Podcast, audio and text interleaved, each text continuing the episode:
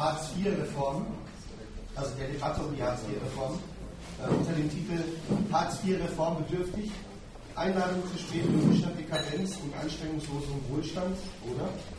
Arbeit muss sich wieder lohnen, fragt sich nur für wen. Äh, mir scheint, es ist wahrscheinlich eine sehr passende und sinnvolle Ergänzung zu der Veranstaltung, die wir heute Abend hier machen.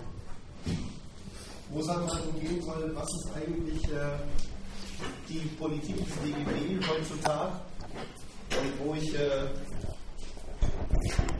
vor allen Dingen dann darauf eingehen möchte, dass all die Erscheinungsweisen äh, der DGB-Politik heute, die kritikabel sind, dass man die aber mal vernünftig einsortieren muss in einen Fehler, den die Gewerkschaft ganz programmatisch macht in ihrem Ausgangspunkt, der heißt Kampf um den Lohn als Lebensmittel. Jetzt ist es erstmal nichts Neues seit über anderthalb Jahrzehnten. Ja? Ich würde gerne noch eine Ergänzung machen ja. zu der Ankündigung. Achso, ich habe gerade gesagt, sehr viel dabei. zu, zu der Ankündigung, wie du gerade gesagt hast, vom Forum Gegenargumente. Ja. Äh, in Ermangelung von einem Flyer würde ich das gerne nochmal kurz ergänzen, dass wir ähm, dann vom Forum Gegenargumente am 5. Mai, das heißt morgen in zwei Wochen, auch in gewisser Weise ein bisschen an dieses Thema anschließen, deswegen möchte ich es gleich sagen. Da soll nämlich mal die Behauptung diskutiert werden, dass Arbeitslosigkeit, Hartz-IV-Elend einerseits sowie Arbeitshetze und Arbeitsintensivierung andererseits keineswegs ein soziales Problem sind, sondern hierzulande sehr gut zusammenfassen. Nämlich angesichts dessen, wo die Arbeitsplätze im Kapitalismus eigentlich eingerichtet. Nämlich dafür aus den Kosten, die für Lohn bezahlt werden, ein Maximum an Leistungen ähm, für die Gewinnrechnung der Unternehmen herauszupressen. Also über diese Behauptung möchten wir da gerne diskutieren. Was ist kurz gesprochen, was ist ein Arbeitsplatz hierzulande, wofür ist er da? Und ähm, auch dort soll ähm, dann vermutlich zwei Wochen später noch am 19. Mai, das kann man dann aber auch der Seite Gegenargumente entnehmen, das fortgeführt werden in die, in Fragestellung, was ist eigentlich von dem Kampf der Gewerkschaft und Beschäftigung zu halten.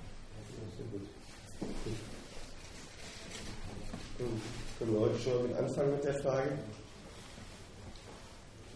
Also seit über anderthalb Jahrzehnten, und das ist auch kein großes Geheimnis, wird die inzwischen gesamtdeutsche Arbeiterklasse einem fortwährenden Generalangriff auf ihre Lebensverhältnisse ausgesetzt. Das Dogma ist, der Lebensunterhalt der arbeitenden Klasse, inklusive seines sozialstaatlich verwalteten Bestandteils, ist eine einzige Ansammlung wirtschaftsfeindlicher und wachstumshemmender äh, Besitzstände, Verkrustungen, die vor allem eines verhindern: Beschäftigung für die lohnabhängige Menschheit, die darauf doch angewiesen ist.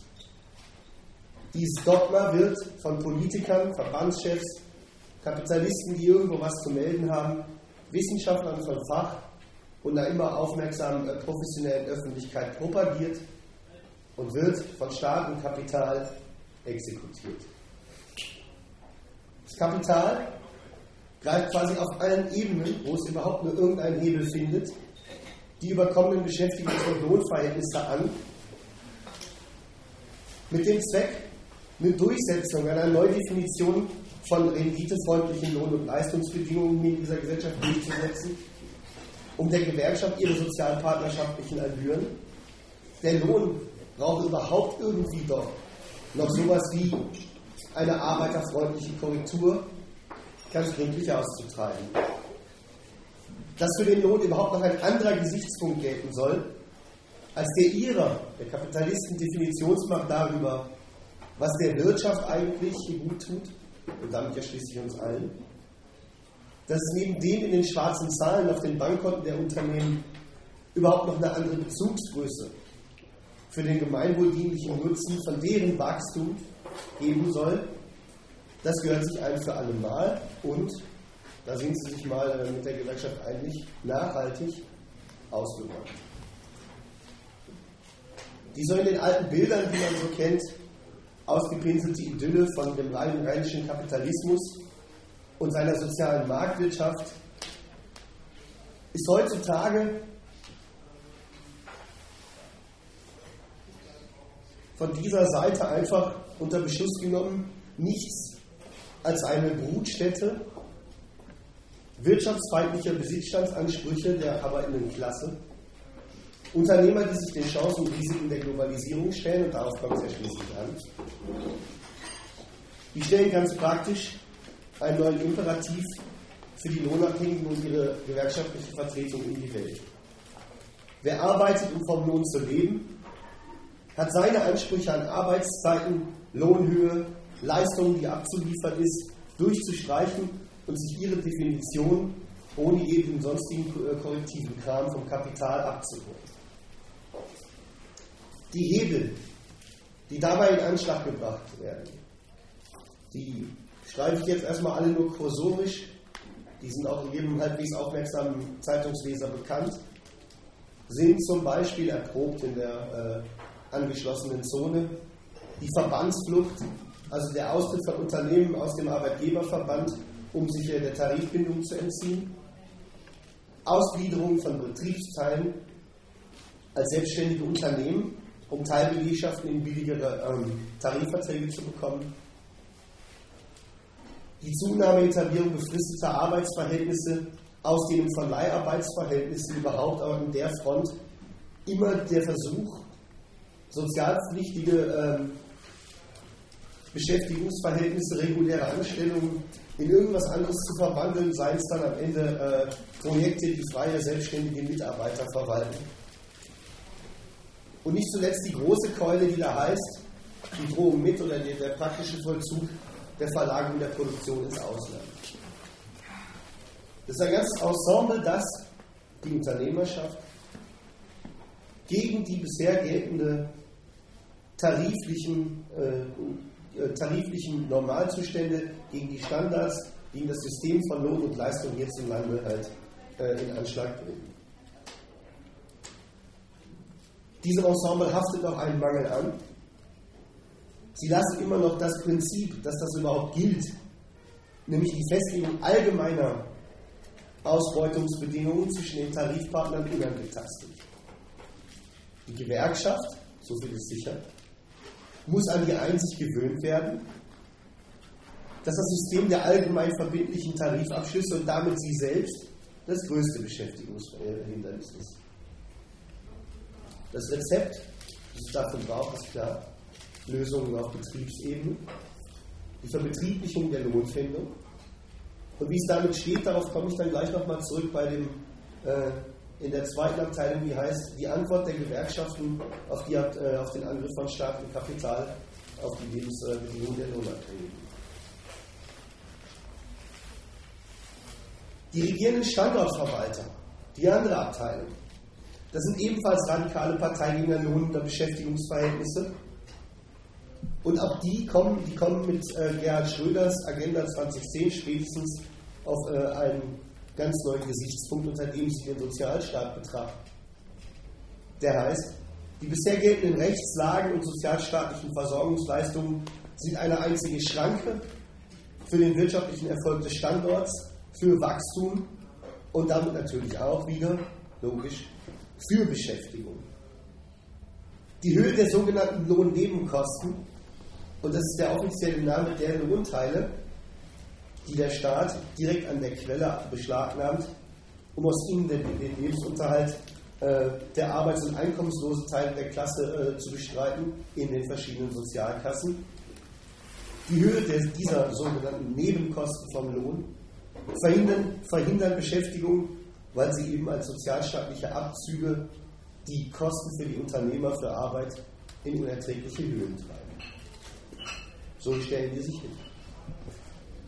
Die Ideologie. Millionen Arbeitslose äh, laufen in Deutschland zusammen, weil die Arbeitskosten zu hoch sind. Nicht zuletzt, weil sich der Sozialstaat am Lohn bedient. Die Wahrheit ist natürlich, die Arbeitslosen, die inzwischen in den äh, bisherigen Versorgungssystemen zusammenlaufen, Millionen Anspruchsberechtigte, die in diesen Kassen rumwimmeln, werden von einem sinkenden Lohn, der irgendwie zwischen ihnen umverteilt wird, versorgt. Dieses System geht schlichtweg nicht mehr auf. Die Wahrheit ist also, zu den also die Wahrheit von dem Spruch, die Arbeitskosten sind so, ist, der Lohn in Deutschland ist zu niedrig, als dass er die ganze Klasse überhaupt noch sozialstaatlich umverteilt erhalten könnte. Mit dieser Diagnose steht die Richtung der sozialstaatlichen Reformen dann auch fest. Was der Sozialstaat den Arbeitern vom Lohn, abzieht, das kann er den Kapitalisten beim Auszahlen ersparen.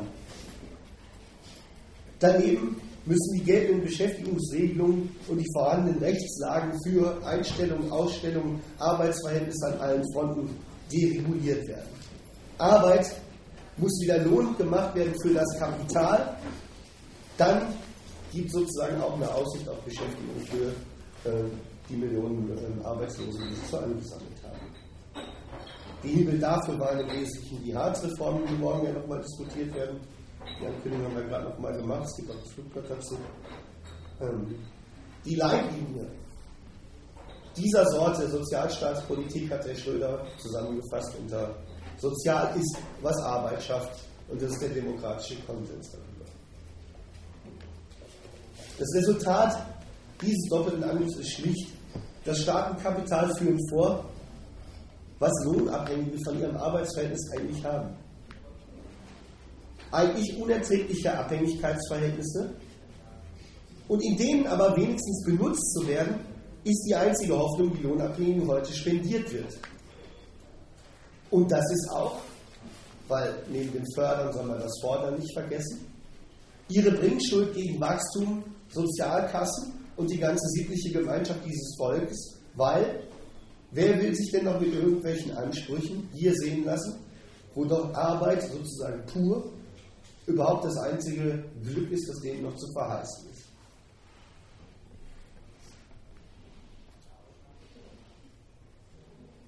Die Gewerkschaft setzt diese Offensive von und Kapital einen Kampf entgegen, der den bekämpften Standpunkt voll und ganz ins Recht setzt. Auch die Gewerkschaft ist ein glühender Parteigänger von Beschäftigung und folgerichtig ist das Programm, mit dem die Gewerkschaft dieser Tage an allen Ecken und Enden auftritt, der Kampf um Arbeitsplätze.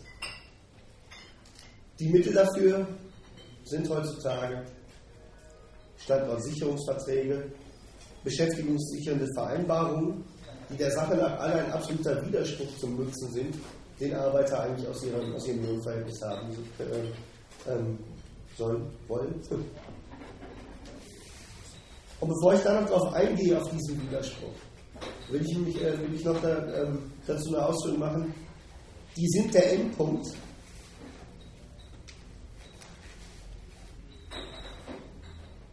der gewerkschaftlichen Antwort auf den Verbetrieblichungsanspruch der Lohnfindung, der Tariffindung des Kapitals.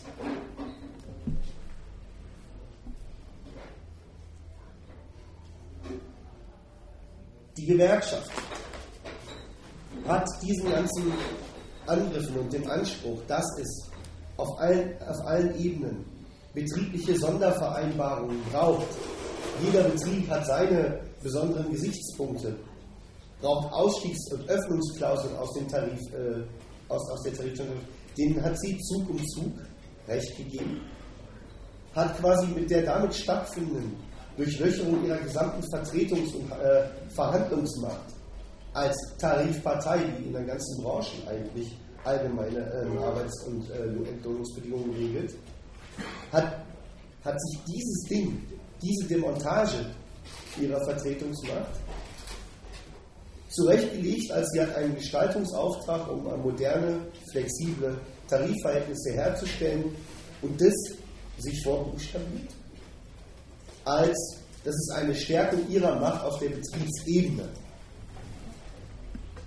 Exemplarisch und die angestrebte passende Lösung hat, ähm, findet sich im Pforzheimer Abkommen der IG Metall mit den äh, Metallarbeitgebern von 2004. Da hat die IG Metall geschafft, einen Tarifvertrag abzuschließen, der im Prinzip eine einzige Öffnungsklausel ist ein Tarifvertrag, der im Prinzip unter der äh, nichts anderes regelt als unter der ähm, unter den Tarifpartnern werden die Bedingungen ausgemacht, wie von allgemeinem Tarif abzuweichen ist.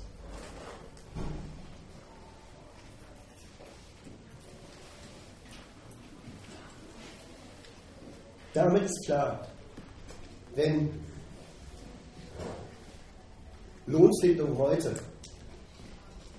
heißt, dass sämtliche Sonderbedingungen, die das Kapital geltend macht, dass denen entsprochen werden muss, damit sich ja überhaupt die beschäftigungssichernden Leistungen aus dem Arbeitsplätze stiften, von denen dann auch realisieren können, dann kommt in Zug um Zug an bei standortsicheren Verträgen, äh, wie sie bei Conti zum Beispiel einschlägig waren.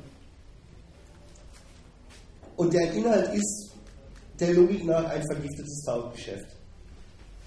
Das Kapital bekommt neue Freiheiten in der Verfügung über die Arbeitskraft zu verminderten Lohnkosten, bekommt neue Leistungsbedingungen zugesichert, bekommt also zu verbilligtem Lohn eine größere, Aus, äh, Aus, eine größere Ausnutzung der Arbeitskraft her. Und der Arbeiter bekommt was? Die Aussicht auf Beschäftigung über einen bestimmten Zeitpunkt hinaus.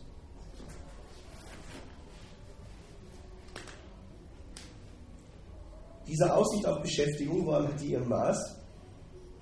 Hat ihr Maß daran, dass sich die neuen Bedingungen, unter denen die jetzt kontrahiert sind, die intensivierte Aus, äh, Ausbeutung der Arbeiter für das Kapital nach seinen Kalkulationen rentiert. Und solange es das tut, ist der Arbeitsplatz sicher. Und wenn sie es nicht mehr tut, oder wenn die Renditeziele neu angesetzt werden, wenn die anspruchsvollen Vorgaben nicht erreicht oder nochmal korrigiert werden, dann ist es mit dieser Vereinbarung schlichtweg vorbei. Das Tauschgeschäft ist also, das Kapital wird in seinem Interesse bedient, für keine Gegenleistung irgendeiner Art als den, der sich halt als verminderter Lohn auf den äh, Konten der Arbeitgeber dann findet.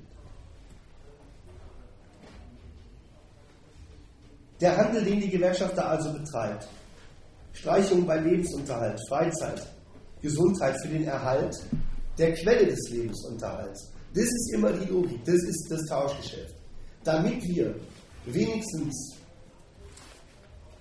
den Arbeitsplatz als Quelle des Einkommens behalten können, sind wir zu lauter Abstrichen bereit bei dem, was diese Einkommensquelle überhaupt taugt. Damit wird natürlich jeder Arbeitsplatz, wird das Einkommen, was da beschritten wird, Zug um Zug unbrauchbar für die Leute, die die Arbeitsplätze ausführen. Die Absurdität dieses Kampfes, dass er nicht geht, zeigt sich auch am Kampfmittel. Erzwingen lässt sich das benutzt werden nicht, wenn die Gegenseite eben verlauten lässt, dass sie die Bedingungen setzt, unter denen sie sich überlegt, ob sie überhaupt noch eine Verwendung für die Masse der Leute da überhaupt hat. Also klassisch das Kampfmittel der Arbeiterschaft, Streik, worauf setzt es? Man unterbricht die Produktion, man schädigt das Kapital in seinem Nutzen der Produktion von Geld,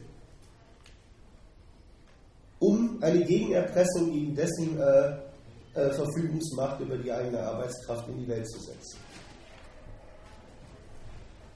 Streiten lässt sich gegen, wenn ihr zu diesen und jenen Bedingungen nicht billiger werdet und mehr leisten, lässt sich nicht.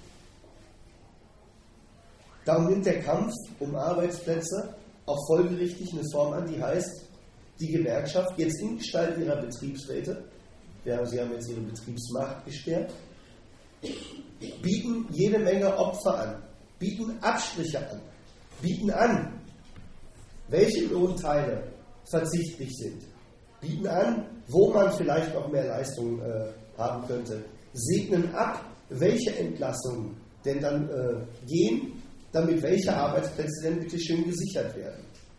Der Standpunkt der Gewerkschaft, der sich da äußert, ist also der, Opfer anbieten, aber darauf zu bestehen, dass das wirklich nur die nötigen sind. Und welches Kriterium gibt es dafür? Na, den Erfolg des Kapitals. Damit zieht auch, nochmal bezogen aufs Kampfmittel, eine interessante Verkehrung in die, äh, gewerkschaftliche Tagesordnung des Kampfes ein. Aber wenn man sich das mal so klassisch vorstellt, so hat man es vielleicht mal gelernt, die Älteren haben es vielleicht mal so kennengelernt, ist es eben das, eine Gewerkschaft schließt sich zusammen, weil die Arbeiter alleine gegen die Erpressungsmacht des Kapitals nicht ausrichten können und setzen eben als Kollektiv der Erpressung des Kapitals eine Gegenerpressung im Arbeitskampf gegenüber. Das heißt, man storniert zumindest zeitweise die Konkurrenz unter den Proleten, um dem Kapital was abzutrotzen. Um sich dann wieder in den Dienst zu stellen, das ist der Widerspruch der Sache. Aber es geht erstmal darum, man hebt die Konkurrenz unter denen teilweise auf. Unter den Auspizien Rettung von Arbeitsplätzen ist das, was eine Gewerkschaft macht, Opfer anbieten, damit die Rentabilität des Betriebs stimmt, damit die Renditerechnungen aufgehen, ist eine Belegschaft als Konkurrenzmittel innerbetrieblich innerhalb einer Branche und insgesamt auf den Märkten zu organisieren. Die Opelaner von Bochum, gegen die aus, äh, ich vergesse immer, wie diese Schwedenorte da heißen.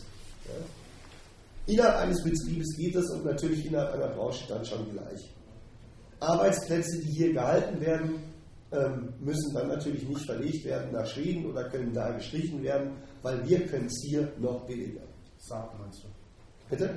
Saab meinst du? Ja, ähm, ich meinte dieses Werk in Troll, Trollhättan oder so. Das letzte Argument habe ich jetzt nicht verstanden. Also, wie du jetzt, ähm,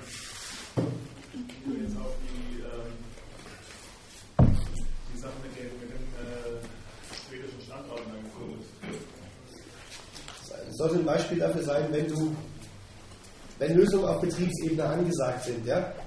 So. Und die Gewerkschaft macht sich jetzt in den Kampf um Arbeitsplätze. Dann gibt es eine Vorgabe des Unternehmens, das sagt, die Rendite stimmt nicht. Ja? Weil wir sind ja an den Tagen, wo es um Notrettung, also Öffnungsklausel, Notrettung ging schon lange vorbei. Ja? Da wird gesagt, es muss eine Rendite her von so und so viel Prozent und ist die Konkurrenzfähigkeit des Unternehmens nicht gesichert. So. Dafür machen wir folgende Entlassung. Dann stellt sich die Gewerkschaft hin, rechnet vor weniger Entlassungen, Lohnverzicht von denen, die verbleiben. Und wenn wir äh, sozusagen ähm, dann auch noch mehr arbeiten mit denen, die weniger Lohn bekommen, dann hast du dieselben Kosten, Einsparungs- und sonst was Ergebnisse, die du haben möchtest, ohne die äh, ganze Latte an Entlastungen, äh, an Entlastungen, die du vorhast, unterwegs. Ja? So. Das findet ja in der Regel statt in einem Szenario, wo der sagt, die Produktion hier Standort Bochum ist mir, ist mir scheißegal, Nokia in Nürnberg oder so. Die ist mir zu teuer, die verlagere ich nach XYZ. Oder Sie schreiben es gleich als Wettbewerb aus. Welches, welcher meiner Unterstandorte, Trollhättan oder Bochum, kann mir den Opel XYZ eigentlich zu welchem Preis garantieren, äh, produzieren? Ja? Da siehst du, da treten dann die, Arbeit, äh, die Arbeitervertreter auf als sie organisieren die Belegschaft dieses Unterstandsmanns als uns soll es nicht treffen. Wir machen eure Leistungsvorgaben, die erfüllen wir tausendprozentig. Wir können so kostendeckend arbeiten, wie ihr das wollt. Wir können eure Rendite garantieren. Lasst die anderen über die Klinge springen. Ja, so. Das, das, war jetzt, äh, da bist du drauf gekommen, wenn du gesagt hast, Bike äh, würde ja unterstellen, dass äh, diese Konkurrenz ausgeht. Ja, das, das, das, ist halt einfach so eine, so eine Sumpfblüte, sag ich mal, äh, dessen, wie sich unter dem also mit dem Programmkampf um Arbeitsplätze, wie sich da so manches äh, an der Gewerkschaftspolitik äh, heutzutage ein bisschen auf den Kopf stellt. Erstens lässt sich, wie gesagt, für ein benutzt werden, wenn gerade im Raum steht, euch braucht es nicht mehr, lässt sich eh schwer kämpfen. Ja? Zweitens, für die Gewerkschaft ist ja auch maßgeblich immer der Gesichtspunkt, wir hängen ja vom Arbeitsplatz ab. Also muss die Rechnung des Unternehmers muss ja auch ihr Recht bekommen. Dann, müssen, dann können wir halt auch den gerechten Ausgleich fordern. Ja? Von der Perspektive her kannst du natürlich auch schlecht sagen, ich fange irgendeine Sorte Kampf an, wenn der sagt, naja, mein Renditeziel ist jetzt aber das und drunter kann ich es nicht machen. Und das sind halt, wie gesagt, Erscheinungsformen, Sumpfblüten dessen, was der, äh, was der moderne Kampf der Gewerkschaften, Kampf um Arbeitsplätze, als Antwort auf diese Sorte Offensive, mit, dem, äh, mit der das Proletariat konfrontiert wird, heutzutage inzeitig. Und hat mal irgendwer ein Taschentuch? Ich habe einfach keins mehr. Ja.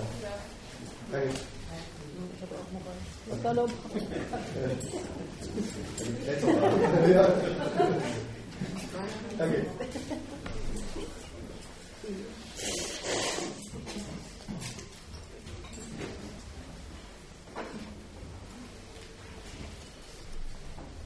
Gut, dieser Kampf um Arbeitsplätze hat also eine eigentliche Doppelnatur. Einerseits lebt in dem ein gewerkschaftliches Ideal. Das, das Ideal heißt, die Interessen der Arbeiter, die Interessen daran vom Lohn geben zu können, die müssen doch mit denen des Kapitals in Einklang zu bringen sein. Das muss doch gehen dass man von einem Arbeitsplatz, vom Lohn, der damit verknüpft ist, leben kann. Zweitens macht sich darin auch ein ziemlicher Realismus breit. Und der besteht natürlich in der Anerkennung dessen, dass dann das Kapital aber auf seine Kosten kommen muss, dass also heutzutage unter den heutigen Bedingungen Opfer fällig sind von Seiten der Belegschaft, als dessen Anbieter und Organisator die Gewerkschaft in Gestalt ihrer Betriebsräte auftritt. Dieser Doppelcharakter des Kampfs um Arbeitsplätze, der bringt eigentlich den Doppelcharakter des gewerkschaftlichen Kampfes überhaupt zur Anschauung, wie er modern vorliegt. Der bringt eigentlich zur Blüte, was überhaupt der gesamte Widerspruch der Gewerkschaft seit jeher schon im Ausgangspunkt immer schon ist auf diese Kompromisslosigkeit des Kapitals, das einfach als Verteidiger seines Ertrags rücksichtslos in Erscheinung tritt. Reagiert die Gewerkschaft hier mit einem Kampf um Vereinbarkeit. Das kennzeichnet den Grundwiderspruch, der dieser Verein immer schon ist. Dies ist ein Kampfverband, der die Vereinbarkeit mit einem kompromisslosen feindlichen Interesse was? Erkämpfen, erstreiten und erzwingen will. Da ist also die eine Seite nochmal, der Idealismus. Von dem Gedanken, die Vereinbarkeit kämpferisch herzustellen, herstellen zu können. Da will die Gewerkschaft nie von lassen. Das ist ihr Lebenswerk. Deswegen aber, weil man sich dann mit so einem Ding einlassen muss wie dem Kapital, bleibt die Seite des Realismus nie aus und die heißt, die Vereinbarkeit ist immer bloß auf Kosten der Arbeiter zu haben. Die Wahrheit der Vereinbarkeit ist immer die Unterwerfung unter die Kosten- und Rentabilitätsrechnungen des Kapitals. Und das, das ist keine Abweichung vom eigentlichen Auftrag der Gewerkschaften, von etwas, was man sich vorstellen könnte, wenn sie doch nur kämpferischer wäre, sondern davon der Logik will ich gleich im nächsten Teil nachgehen.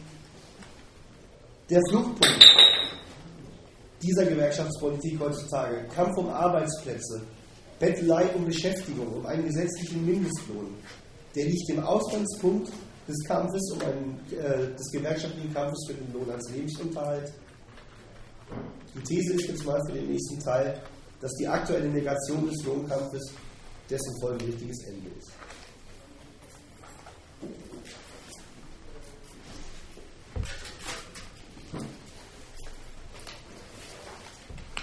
Was ist das Logik des gewerkschaftlichen Kampfes? Der besteht erstmal in einem Dauerstreit mit dem Kapital über die Bedingungen von Leistung und Entlohnung. Der Gegenstand ist der Preis der Arbeit. Die Zielsetzung der Kampfparteien ist nach der Seite des Kapitals sehr übersichtlich. Das will möglichst viel geldbringende Leistung zu einem möglichst geringen Preis. Nach Seite der Gewerkschaften, die Markttasche etwas komplexer ist es, die will einen gerechten Lohn, von dem sich leben lässt, und in dem Sinn soll der Preis der Arbeit stimmen. Das ist ein widersprüchliches Kampfziel, bei dem jenseits aller möglichen äh, Lohnprozentpunkte, die sich dann auf den Lohnzettel tatsächlich mal wiederfinden mögen, eines immer von vornherein feststeht. die einseitige Bereicherung des Kapitals auf Kosten der Arbeiter. Warum?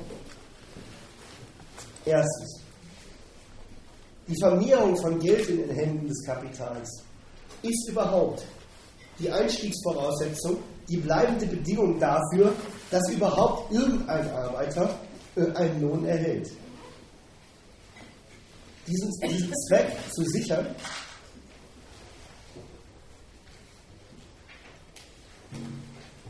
genügt mit der Art und Weise, in der dieser Lohn bezahlt wird. Und zwar geht es so.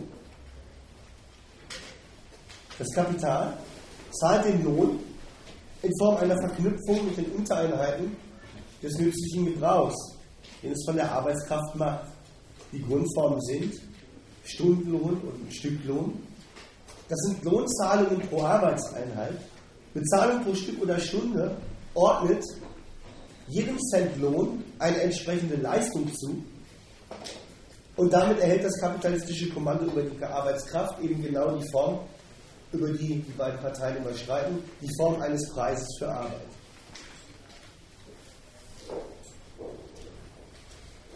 Mit der Form der Entlohnung stellen Kapitalisten sicher, dass jeder Handgriff, der in ihren Betrieben äh, stattfindet, keinem anderen Kriterium gehorcht als dem ihrer Gewinnkalkulation. Das Kriterium der Rentabilität wird durch diese Form der Lohnzahlung in jede Arbeitsminute unausrottbar eingepflanzt. In jede Tätigkeit, in jeden Handgriff. Lohn für rentable, äh, für rentable Arbeit heißt, man gibt ein Stück in Geld materialisierter Zugriffsmacht im Tausch, im Austausch für den Zugriff auf die Quelle von mehr Geld. Jeder Stunde, die ein Kapitalist kalkuliert, der wohnt eben auch ein, ein Gewinn in. Jede, jeder Stückkost, die er kalkuliert, wohnt ein Gewinn in. Jedem Handgriff, also quasi, den ein Kapitalist an seinem Arbeitsplatz einrichtet und durchrechnet, wohnt immer schon der Bezug auf die Größe, die am Markt zu erlösen ist, inne. Und nur so und dann wird überhaupt der Lohn gezahlt. Das heißt, wachsender Reichtum auf Seiten der Unternehmerschaft, also auf der Seite, für die der Lohn nur bloße Kost ist, die zu senken ist, die also negativ gegen das Arbeiterinteresse steht. Wachsender Reichtum ist die Bedingung dafür, dass die Arbeiter überhaupt einen Lebensunterhalt bekommen. Der fortschreitende Ausschluss also der Arbeiter vom gesellschaftlichen Reichtum, den sie da produzieren, ist Grundlage und Bedingung für die kapitalistische Lohnzahlung. Wenn Lohn dann also quasi pro Stück oder pro Stunde ausgezahlt wird, wenn so ein Verhältnis vom Kapital festgelegt wird, weil, sich so die, weil so die betriebliche äh, Gewinnkalkulation eben aufgeht, dann ist klar, vom Bedarf des Arbeiters, von dessen Notwendigkeiten, von dem, was die Leute brauchen, um ihr Leben ordentlich zu bestreiten, wird die Lohnzahlung vollständig abgetrennt. Nicht, was die Leute brauchen für ihr Leben, Wohnen, Heizen, Ernährung, weiß der Yogi was, Bekleidung. Nicht das definiert die Höhe äh, des Verdienstes, sondern der Verdienst entscheidet darüber, wie sich die Leute einzuteilen haben. Im kapitalistisch definierten Lohnverhältnis bleibt der Zweck einer ordentlichen Reproduktion also, und das ist die Behauptung, notwendig auf der Strecke. Und das Prinzip Lohn für Leistung ist die Form, in der die Erpressungsmacht des Kapitals gegen die Angewiesenheit des Arbeiters auf den Lohn zur Geltung kommt. Ausgerechnet diese extrem feindliche Verknüpfung von Lohn und Leistung, die nichts als die einseitige Bereicherung des Kapitals zu Inhalt hat, ausgerechnet das ist für die Gewerkschaft immer schon seit den Tagen ihrer Gründung so etwas wie die Gewähr dafür, dass ihr Programm der gerechten Bezahlung aufgeht, wenn sie nur unverdrossen genug drum kämpft. Ausgerechnet die Art der Bezahlung, die ja nichts sicherstellt als die Ansprüche des Kapitals, nimmt die Gewerkschaft, der Arbeiterverein, als die unverrückbare Grundlage, die es im Sinn der Arbeiter zu verbessern gilt. Gewerkschaften beziehen sich auf die Formen der Entlohnung, in der ein Ausbeutungsverhältnis geregelt ist, wie auf ein kämpferisch zu korrigierendes Entsprechungsverhältnis. Warum? Klar, bei der Bezahlung nach Stück oder Stunde steht auch jedes Mal einer bestimmten Tätigkeit ähm, eine ebenso bestimmte Geldsumme gegenüber. Also gerade in der Verknüpfung von Lohn und Leistung, Stück, Stunde, die ganzen Unterformen sind jetzt wurscht. In das Kapital seine Lohnzahlung laufend vollzieht, dann sieht die Gewerkschaft ihren Kampfgegenstand vorgegeben, der den Hebel darstellt für ihr ureigenstes Programm. Ein gerechter Lohn für ein gerechtes Tagwerk. Der Preis der Arbeit, der muss bloß stimmen. Der muss das Recht des Arbeiters auf eine ordentliche Entlohnung, auf einen gerechten Preis, das muss durchgesetzt werden. Dann klappt es auch mit der proletarischen Reproduktion. Das ist ein ihrer Widerspruch. Weil mit der Aufnahme dieses Kampfes wird das feindliche Interesse, das einen ja fortwährend zum Kämpfen zwingt, weil es nie stillzustellen ist dabei, den Lohn runterzuschrauben, die Leistungsbedingungen anzuziehen, dieses Interesse wird ausgerechnet als Bedingung des Eignens anerkannt, unterschrieben, perpetuiert. Der gewerkschaftliche Kampf wird damit, und das ist von Anfang an klar, gleich zu einer Daueraufgabe. Da könnten die Brüder auch mal schlauer werden, Geschäften. Weil der Ausgangspunkt, der Endpunkt jeder tariflichen Auseinandersetzung widerlegt praktisch, dass es sich da überhaupt um ein Entsprechungsverhältnis handelt. Jede Verbesserung im Verhältnis von Lohn und Leistung gibt es schließlich für die Arbeiter überhaupt nur, wenn sie organisiert dafür kämpfen. Der Ausgangspunkt ist immer wieder, dass das Kapital in der abgelaufenen Tarifperiode die Leistungsbedingungen äh, angezogen, die Bezahlung darum mindestens relativ verschlechtert hat. Und von ihrer äh, Macht an der Preisfront wollen wir diesmal, also brauchen wir heute Abend gar nicht reden. Ja? Sie handeln sich also von vornherein eine Daueraufgabe ein. Und das ist für sich eigentlich schon skandalös und eine Denunziation des gewerkschaftlichen Kampfs. Muss man sich mal auf der Zunge zergehen lassen. Neben der Arbeit Zusätzlich zu deren Mühsal müssen sie sich zu einem Kampfverband zusammenzuschließen. Für was?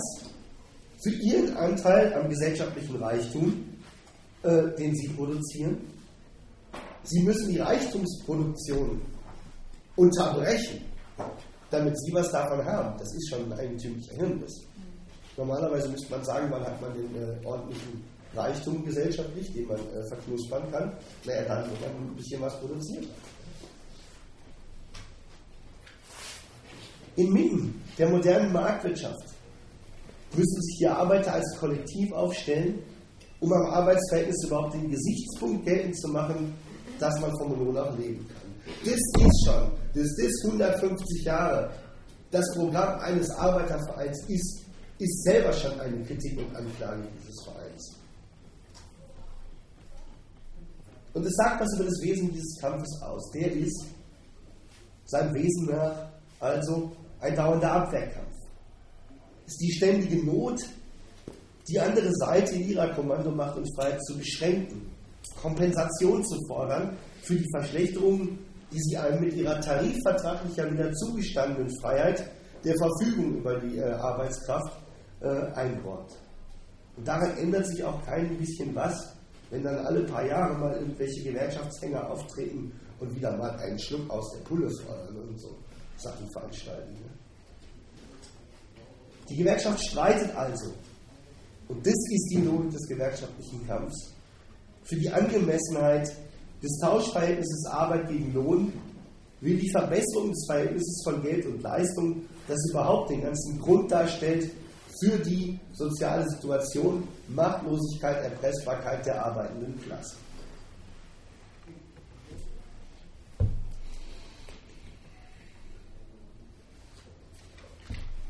Und jetzt muss man sagen, damit bin ich so beim letzten Teil, mit dieser Sorte Kampf hat die Gewerkschaft in Deutschland durchaus Karriere gemacht. Für einige Jahrzehnte hat die Gewerkschaft in der BRD eine Rolle gestellt, die hat bei Kritikern ein bisschen den Verdacht aufkommen lassen, man würde in einem Gewerkschaftsstaat leben. Es gibt ein ganzes Tarifsystem, das den Arbeitern die Bedingungen von Lohn und Leistung rechtlich zusichert. Unternehmerische Willkür bei den Bedingungen von ähm, Einstellung und Ausstellung, bei den Bedingungen für Lohnzahlung, das gezahlt werden muss überhaupt und das auch mal pünktlich, gehört der Vergangenheit an. Die Gewerkschaft stellt Betriebsräte, die vor Ort in den Betrieben darüber wachen, dass die wohl erworbenen Rechte der Lohnabhängigen auch nicht geschädigt werden.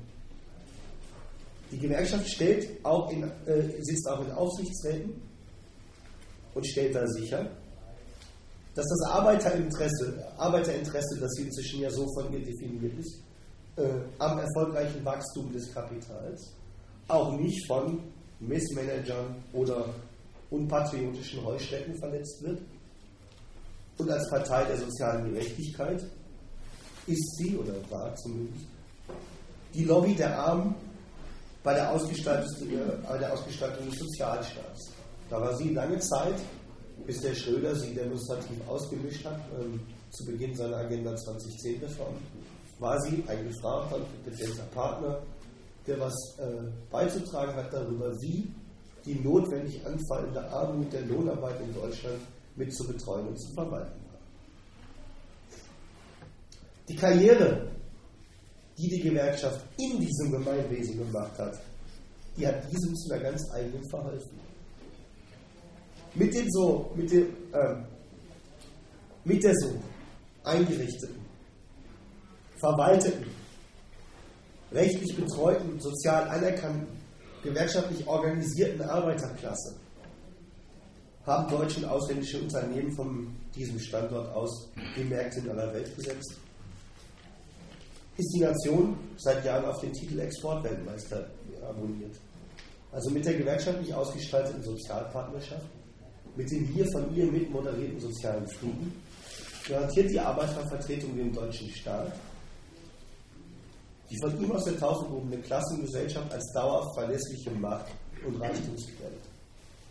Basis seiner Macht äh, Machtansprüche und den Unternehmerstand, dass seine staatlich geschützte Freiheit zur exklusiven Entscheidungsmacht darüber, wer wann zu welchen Konditionen zur Produktion zugelassen wird oder auch nicht, damit überhaupt einen Lebensunterhalt verdienen kann, ob der was taugt oder nicht dass das keine Schranken in den Interessen der organisierten Arbeiterschaft findet.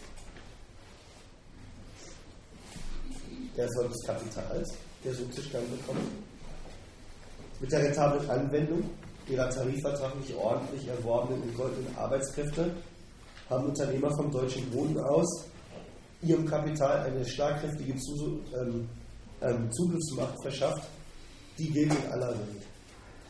Deutsches Kapital ist erfolgreich an jedem Standort auf diesem Globus, setzt mit die Bedingungen der Konkurrenz und ist nicht irgendein Konkurrenzteilnehmer. Die Kapitalmassen, die sie dabei angehäuft haben, haben sie zu Rationalisierungsoffensiven genutzt, mit denen sie Zug um Zug die Kosten der Arbeit gesenkt. Also millionenfach Lohnabhängige in die staatlichen Sozialkassen als überflüssig für ihre weitere äh, Profitproduktion entlassen um aus den verbleibenden Arbeitskräften weltrekordverdächtige Gewinne weiter rausschlagen zu können. Das Wachstum also, das die gewerkschaftlich organisierten Belegschaften für ihre kapitalistischen Anwender damit geschaffen haben, realisiert sich einerseits in den schwarzen Zahlen auf deren Bankkonten, andererseits in dem, was hier seit den Tagen von Helmut Kohl äh, bleibende Sockelarbeitslosigkeit heißt. Das ist das Bild, das einfach schlichtweg sagen will, gibt ja einen Bodensatz an Arbeitslosen, der hat sowieso nie mehr eine Chance, in irgendwie geartete kapitalistische Benutzungsverhältnisse zu kommen. Das Kapital heizt damit also konjunkturgemäß und über seine Zyklen hinaus die Konkurrenz der Arbeiter an, deren Bedingungen immer wieder fortwährend aufs Neue nach gewerkschaftlicher Korrektur schreien und steigert mit seinem Wachstum fortwährend seine Erpressungsmacht gegen die Klasse und ihre gewerkschaftliche Vertretung. Die eine Seite der kapitalistischen Verarmung, die Entlassung halt von äh, Arbeitskräften in die Mittellosigkeit, hat dabei noch die süße Seite, dass sie als Hebel wirkt, den verschlankten Belegschaften gesteigerter Arbeitshetze, Zugeständnisse bei den Arbeitszeiten und sonstige Abstriche bei Geld und Freizeit abzupressen.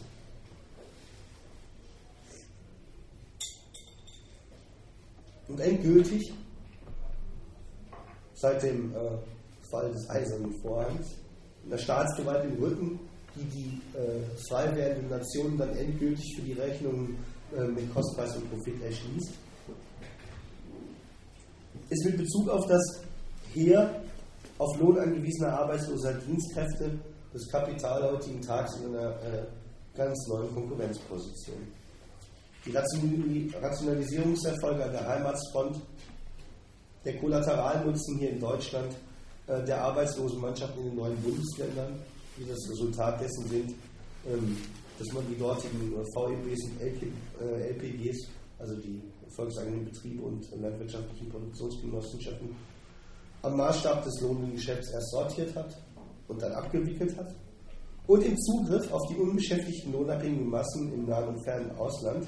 Das alles stellt sich jetzt dar als das begründet die Erpressungsmacht, die Macht zu dieser Offensive gegen den Lebensunterhalt der Lohnabhängigen. Und die Unternehmer sind zu einer Indienstnahme einer internationalen Reservearmee befreit, zu einem grenzüberschreitenden Vergleich sämtlicher Standortbedingungen für die Einrichtung rentabler Arbeitsplätze. Und bei diesem Vergleich kommt das Kapital, so sagt Recht wie eintönig, immer wieder zu einem Befund. Im Vergleich mit der Billigkeit, Verfügbarkeit und Flexibilität ausländischer Arbeitsmannschaften zehrt der Lebensstandard der Deutschen, inklusive seiner sozialstaatlichen äh, Bestandteile, an ihrer Fähigkeit, gesunde Gewinne einzufahren. Und an denen müssen ja nicht zuletzt die Arbeiter ein Interesse haben, wenn sie vom Kapital weiter beschäftigt werden müssen. Dieser Anspruch hat also auch überhaupt nichts Defensives mehr. Damit ging es mal so ein bisschen los. Ja? Auch in, in, Krisen der 90er Jahre. Öffnungsklauseln hießen damals die betrieblichen Sondervereinbarungen. Da braucht es was für Betriebe in Not. Da war das Bild zumindest rote Zahlen. Sonst geht ein äh, Betrieb den Bach runter. Heutzutage bemacht das Kapital offensiv am eigenen Gewinn und Renditeinteresse orientiert einen Rechtsanspruch geltend. Die Arbeit muss sich wieder lohnen für uns, die Senkung des Lebensunterhalts, die Erhöhung der Leistungsanforderungen, die Ausdehnung der Arbeitszeit sind ein Geschäftsmittel für uns für ein siegreiches Bestreiten der Konkurrenz und ihre Freiheit zum internationalen Vergleich der Arbeitslöhne und Standortbedingungen, das Nebeneinander von Überarbeit und Arbeitslosigkeit innerhalb der hiesigen Arbeiterklasse bringen sie als Waffe gegen die Lohn- und Leistungsbedingungen, wie eingangs erwähnt, äh, in Anschlag. Das Resultat ist eine Brandrodung der Tariflandschaft. Da muss man sagen, im Verein mit dem sozialstaatlichen Kampf um Beschäftigung und Arbeitsplätze stellt sich eine Wirkung ein. Mit diesen Offensiven des Kapitals und den staatlich herbeiregierten sozialen arbeitsmarktpolitischen Bedingungen heizt das Kapital die Konkurrenz unter den äh, Arbeitern so weit an, dass sich die Löhne schlichtweg im freien Fall befinden. Und die ganze Brutalität des Prinzips, dass der Lebensunterhalt der arbeitenden Klasse die lohnzahlenden Arbeitsplatzstifter einfach nichts angeht, wird heutzutage in den Sozialstaat, äh, sozialstaatlich verewigten Verelendungskarrieren der Klasse anschaulich. Da gibt es sogenannte Working Poor. Das ist die Normalität, dass Löhne unterhalb jeder Höhe, die es überhaupt ermöglicht, davon eine geregelte Existenz zu bestreiten, ähm, ähm, ausgezahlt werden. Da gibt es proletarische Patchwork-Biografien, so heißt es, ähm, die den Luxus der jahrzehntelangen Betriebszugehörigkeit äh, zu einer Betriebsfamilie überhaupt nur noch aus den Erzählungen der Eltern kennen. Karrieren, die zwei, drei und mehr Jobs kombinieren, die ihrerseits auf lange Frist nie sicher sind und doch nicht reichen, einen auskömmlichen Lebensunterhalt zusammenzustottern. Da zeigt sich der Markt, der kennt keine Schranke für den freien Fall der Löhne. Im Gegenteil, je mehr sich dazu auch noch der gewerkschaftliche Handel von Lohn für Beschäftigungssicherung einsetzt, also den Lebensunterhalt der Arbeiter, für diese Aussicht auf Beschäftigungssicherung preisgibt, desto mehr stellt sich dann auch heraus, dass dieser Arbeiterverein, dass die organisierte Vertretung der Lohnabhängigen einen Lohnkampf gar nicht mehr führen kann, den sie auch nicht mehr führen will heutzutage. Der Zynismus der Gewerkschaft besteht darin, dass sie sich dabei auf mit dem Kapital von ihr kontrahierten Konditionen von Arbeit und Bezahlung so beziehen, als wären das vorgefundene Bedingungen, mit der zustande kommen sie überhaupt nichts zu tun hat. Ihre eigene konstruktive Rolle bei jeder neuen Runde realistischer Lohnforderungen und tarifpolitischer Flexibilität, die trennt sie einfach von den Resultaten der um sich greifenden äh, der Klasse und findet am Ende dafür auch noch eine denkwürdige Fortsetzung. Und die heißt, die Gewerkschaft lässt den Ruf nach gesetzlich geregelten Mindestlöhnen ertönen und verweist dabei ausdrücklich darauf, dass sie in manchen Branchen gar nicht mehr vertreten ist, dass sie die Leute gar nicht zum Kampf organisieren kann. Also verweist ausdrücklich auf ihre Schwäche. Dabei wird sie nicht müde, immer wieder klarzumachen, dass sich eben die Lohnarbeitsverhältnisse in Deutschland verschlechtern. Wenn man manche Gewerkschaftsbroschüren anguckt, dann entsteht ein Bild vor dem geistigen Auge, das kennt man aus dem Sozialkundebuch oder den äh, Abteilungen, die heißen der Kapitalismus von Manchester. Und dann muss man aber mal äh, noch, noch mal darauf insistieren, dass heutzutage aber diese Verhältnisse und auch die Übertreibung jetzt äh, da ist natürlich eine Übertreibung drin im Vergleich mit dem Manchester. Und dennoch, die um sich greifende äh, Verarmung der äh, Lohnabhängigen, egal ob in Arbeit oder ohne, die findet heute statt mit Unterschrift der Gewerkschaften, mit der Gewerkschaft als eingemischten Sozialpartner, mit der Gewerkschaft als, diejenigen, als diejenigen, die mitbetreut haben, was sozialstaatlich aus diesen Leuten werden soll, die jede Runde neue Flexibilisierung der Tarifpolitik als ihre Offensive, als ihre neue gestalterische Kraft ausgekundet haben.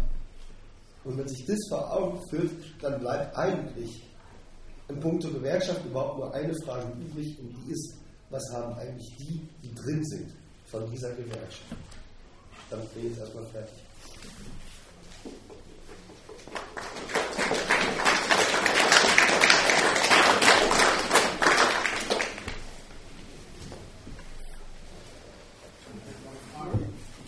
Schießung. Also ich stimme dir da ganz zu, was deine Analyse angeht, äh, der Widersprüchlichkeit der Gewerkschaften. Ähm, ich kann mir aber jetzt ehrlich gesagt nicht vorstellen, was es bringen soll, gegenüber dem Kapital auf die Gewerkschaften einzuschlagen. Ähm, denn es gibt keine andere Gegenmacht. Die ist nirgendwo präsent. Ich sehe sie nicht. Und äh, Ursache dieses ganzen Dilemmas ist letztendlich das Kapital. Das sind ja einige wenige Prozente der Bevölkerung, die einem eben das gesamte Geld oder einen Großteil des Geldes haben und damit auch die Produktionsmittel. Ähm, jetzt auf die Gewerkschaften einzuschlagen, ändert an diesen Verhältnissen überhaupt nichts. Also, also äh, mit, dem, mit Abschlusssatz also kommst du mir jetzt nicht, weil ähm, alles außer die Produktionsverhältnisse abzuschaffen, ändert an den Produktionsverhältnissen nichts. Also das kann ich so nicht gelten lassen. Also die, die, Aufgabe der Gewerkschaften war ja nicht nur eben Löhne auszuhandeln in den letzten Jahren. Das, war ja, das sind ja auch andere Dinge, die von den Gewerkschaften auch ausgegangen sind. Äh, wenn du mal in andere Länder guckst, sei es China oder Indien oder sonst wo, äh, viele Leute, die da auch abhängig arbeiten, die wären froh, wenn sie überhaupt eine Gewerkschaft hätten. Die haben gar nicht die Möglichkeit dazu.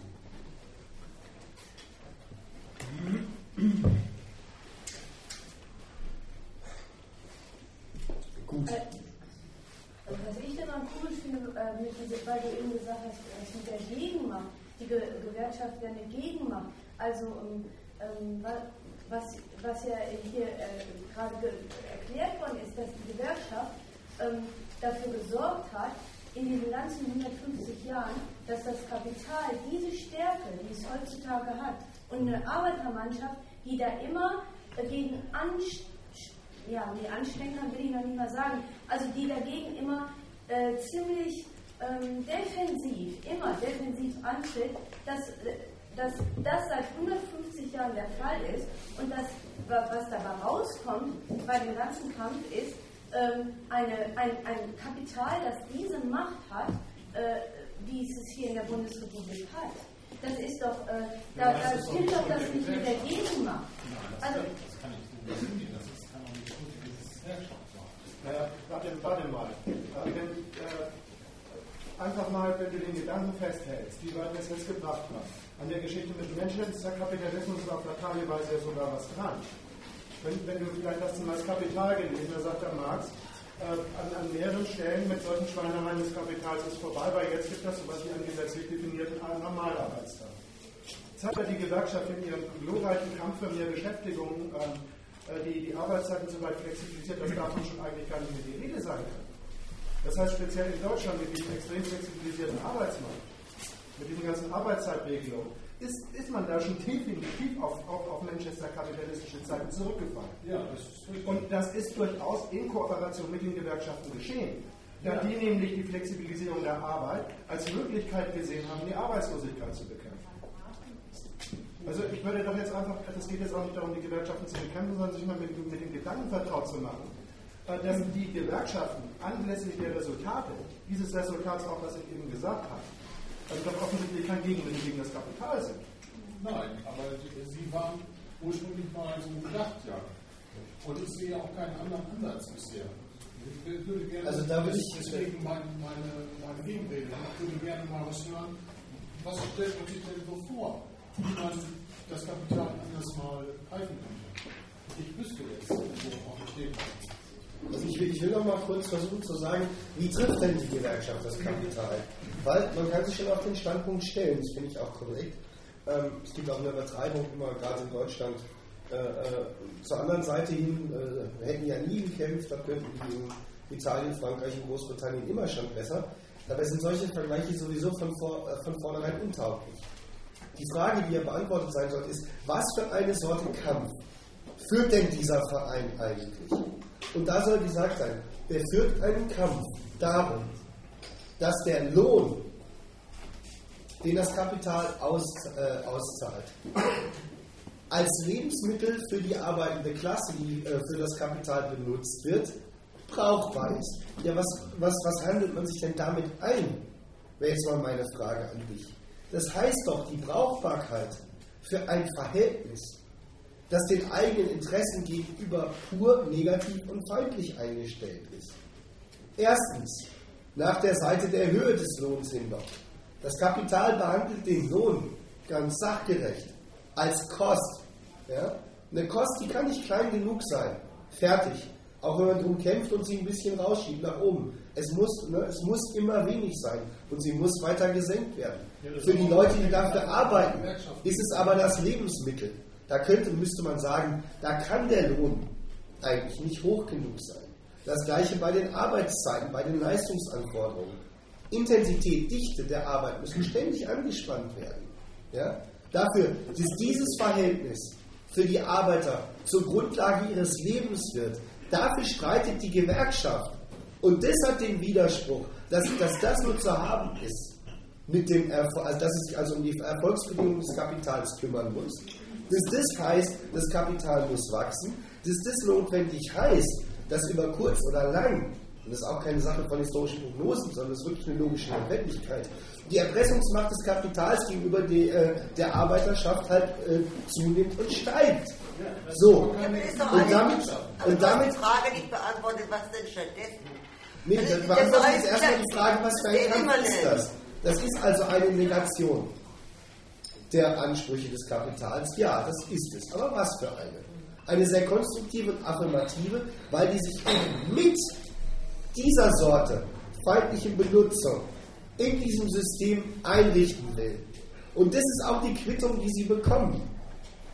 Die Einrichtung als ausnutzbarer Leistungsfaktor und möglichst schmal zu haltender Kostenfaktor, die sozialstaatlich betreut, dauerhaft zur Verfügung stehen, für alle Konjunkturen des Kapitals und durch sie hindurch noch mit einer Reservearmee, die immer wieder schön lohndrückend senkt. Das ist das, was im Kampf der Gewerkschaft Lohn als Lebensmittel drin liegt. Darum will ich jetzt eine Vorstellung auch gleich mal ein bisschen zerstreuen. Ist diese Sorte Kampf auch nie misszuverstehen, als das ist ein erster Schritt zu etwas anderem.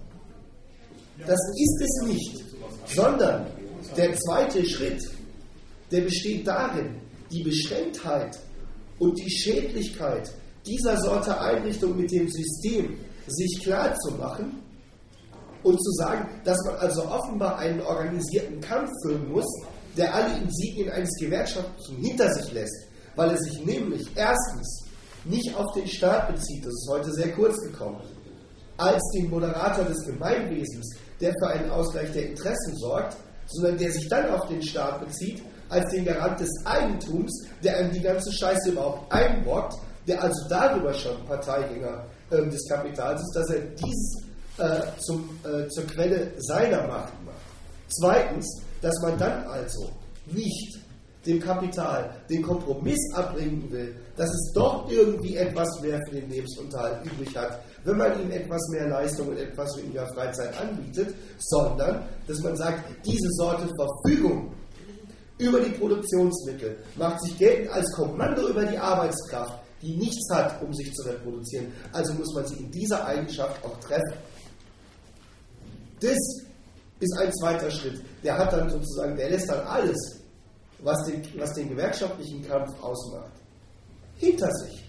Und dafür und deswegen habe ich hier heute Abend argumentiert und argumentiere ich hier, dass die, dass die Beschränktheiten des gewerkschaftlichen Kampfs, die Kritik daran, eine Notwendigkeit sind, eine Einsicht, die befördert werden muss, damit man die versammelten Leute, die vom Lohn nehmen müssen, mal für einen ordentlichen Kampf mobilisieren kann. Einen, der tatsächlich dann ihre Abhängigkeit zum Gegenstand hat und die mal bekämpft.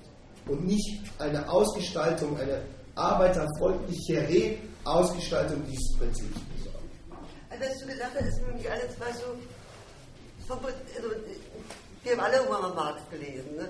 Aber äh, ja, ist mal ist so allgemein, wie, wie, wie. Es ist alles Teil des Kapitalismus, das ist ja klar, das ist systemimmanent. Aber äh, was schlägst du dir denn vor? Die Frage hat er eben gerade steht jetzt nicht beantwortet. Und ich sagte mal eins ich arbeite tatsächlich, ne? Und hört jetzt bescheuert an, aber ich denke schon, dass wenn, wenn, wenn jetzt eine BRD, das natürlich, sagen wir mal, alle, alle ganzen Geschichten, ne? Also, dass du, ähm, dass auch immer der 40-Stunden-Tag erkämpft wurde, was weiß ich, bis nach dem Sozialgesetzgebung, all das ist natürlich das System erhalten gewesen, das ist ja klar. Ne? Weiß ich auch. Aber trotzdem ist es mir lieber so, als, als wenn ich jetzt in Indien arbeiten müsste oder in den USA oder was weiß ich. So. Also, entweder du sagst, entweder die Revolution, Kapitalismus abschaffen, das wollen wir ja alle. Auch im Moment sieht es aber nicht so aus, dass wir morgen den Kapitalismus abschaffen. Dann sag mir doch bitte mal, wie ich mich denn sonst organisieren soll. Äh, alle früheren revolutionären Ansätze im Betrieb sind ja offensichtlich gescheitert. Also, sehe ich auch nicht so. Die Frage hast du gar nicht beantwortet, ich habe dir dann gestellt. Also, was denn? Also, so, äh, das ist irgendwie so, weißt du, äh, Du tust einerseits so, als würdest du die Kritik an der Gewerkschaft teilen. Und mit deiner Frage, was denn, verwirfst du die Kritik, die du gerade behauptet hast, zu teilen. Weil was denn gesteht der Gewerkschaft etwas zu, nämlich sie kämpft immerhin. Jetzt hat er gerade ausgeführt, wofür sie kämpft. ähm, Und dann ist die Frage danach, was wäre denn die Alternative zu dem, was die Gewerkschaft treibt? Da würde ich sagen, ich möchte keine Alternative zu dem, was die Gewerkschaft treibt, propagieren. So habe ich den Redner auch verstanden. Ja, aber du musst dich doch auch irgendwie einrichten in deinem Leben. Das ist, äh, um. Ja, wenn du von Arbeit lebst, dann musst du dich irgendwie in diesem, in diesem kapitalistischen System irgendwie einrichten. Oder sehe ich das falsch? Und da ist es unter Umständen, kann es auch von Vorteil sein, wenn du in einer Gewerkschaft bist oder wenn du selber eine Gewerkschaft gründest. Aber das markiert genau die Differenz.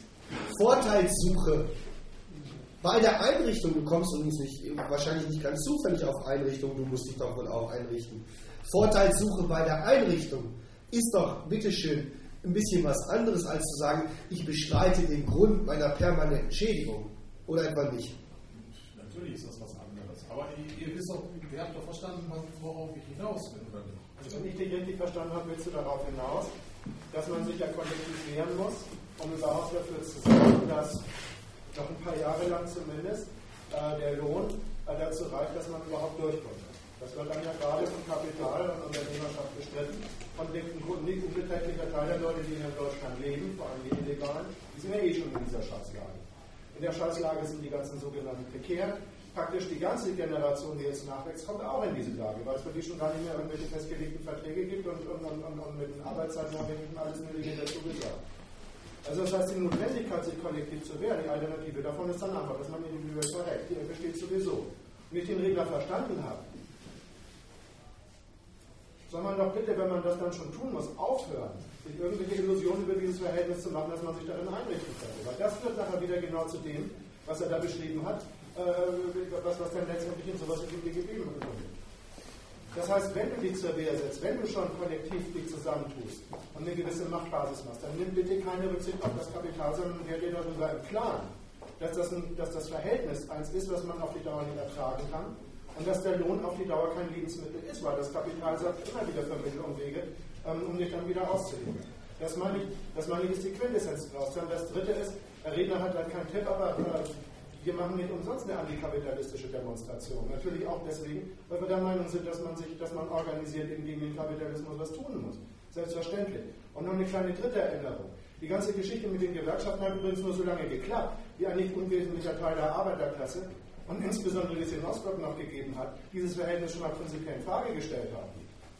Klar, es ist dem, weil es das gegeben hat, aber ich behaupte nur deswegen und nur, nur deswegen, bin das ja, aber, aber nur solange es Leute gegeben hat, die wirklich einigermaßen mächtig gesagt haben, es ist ja keine Selbstverständlichkeit, dass die Kapitalisten die ganze Weltwirtschaft beherrschen. Solange das gegeben hat, ähm, haben sie dann doch mit den Gewerkschaften sich mal ein bisschen was aus der Nase ziehen lassen. Vor allem wollten sie die deutsche Arbeiterklasse auch als Kanonenfutter gegen die Russen haben. Jetzt ist das aber vorbei. Und, und deswegen meine ich jetzt auch, dass das, wo du meinst, wie die Gewerkschaften funktionieren könnten, dass das sowieso nur funktioniert, wenn es da noch irgendwelche Radikale gibt, die wirklich das Ganze in Frage stellen.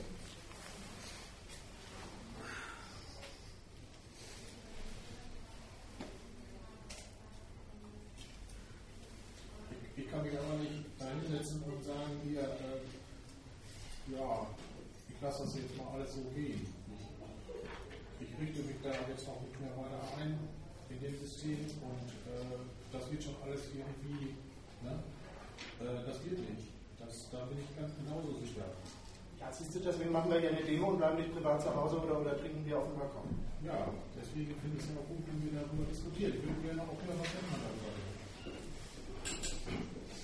Aber das Einrichten müssen.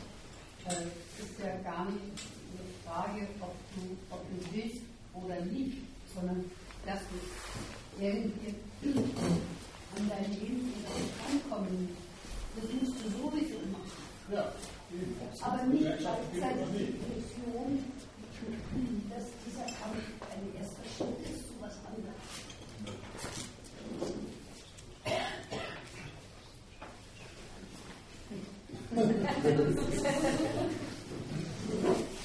Ich finde, ich finde das bei, bei äh, also wie gesagt, ich bin ja nicht grundsätzlich anderer Meinung dazu.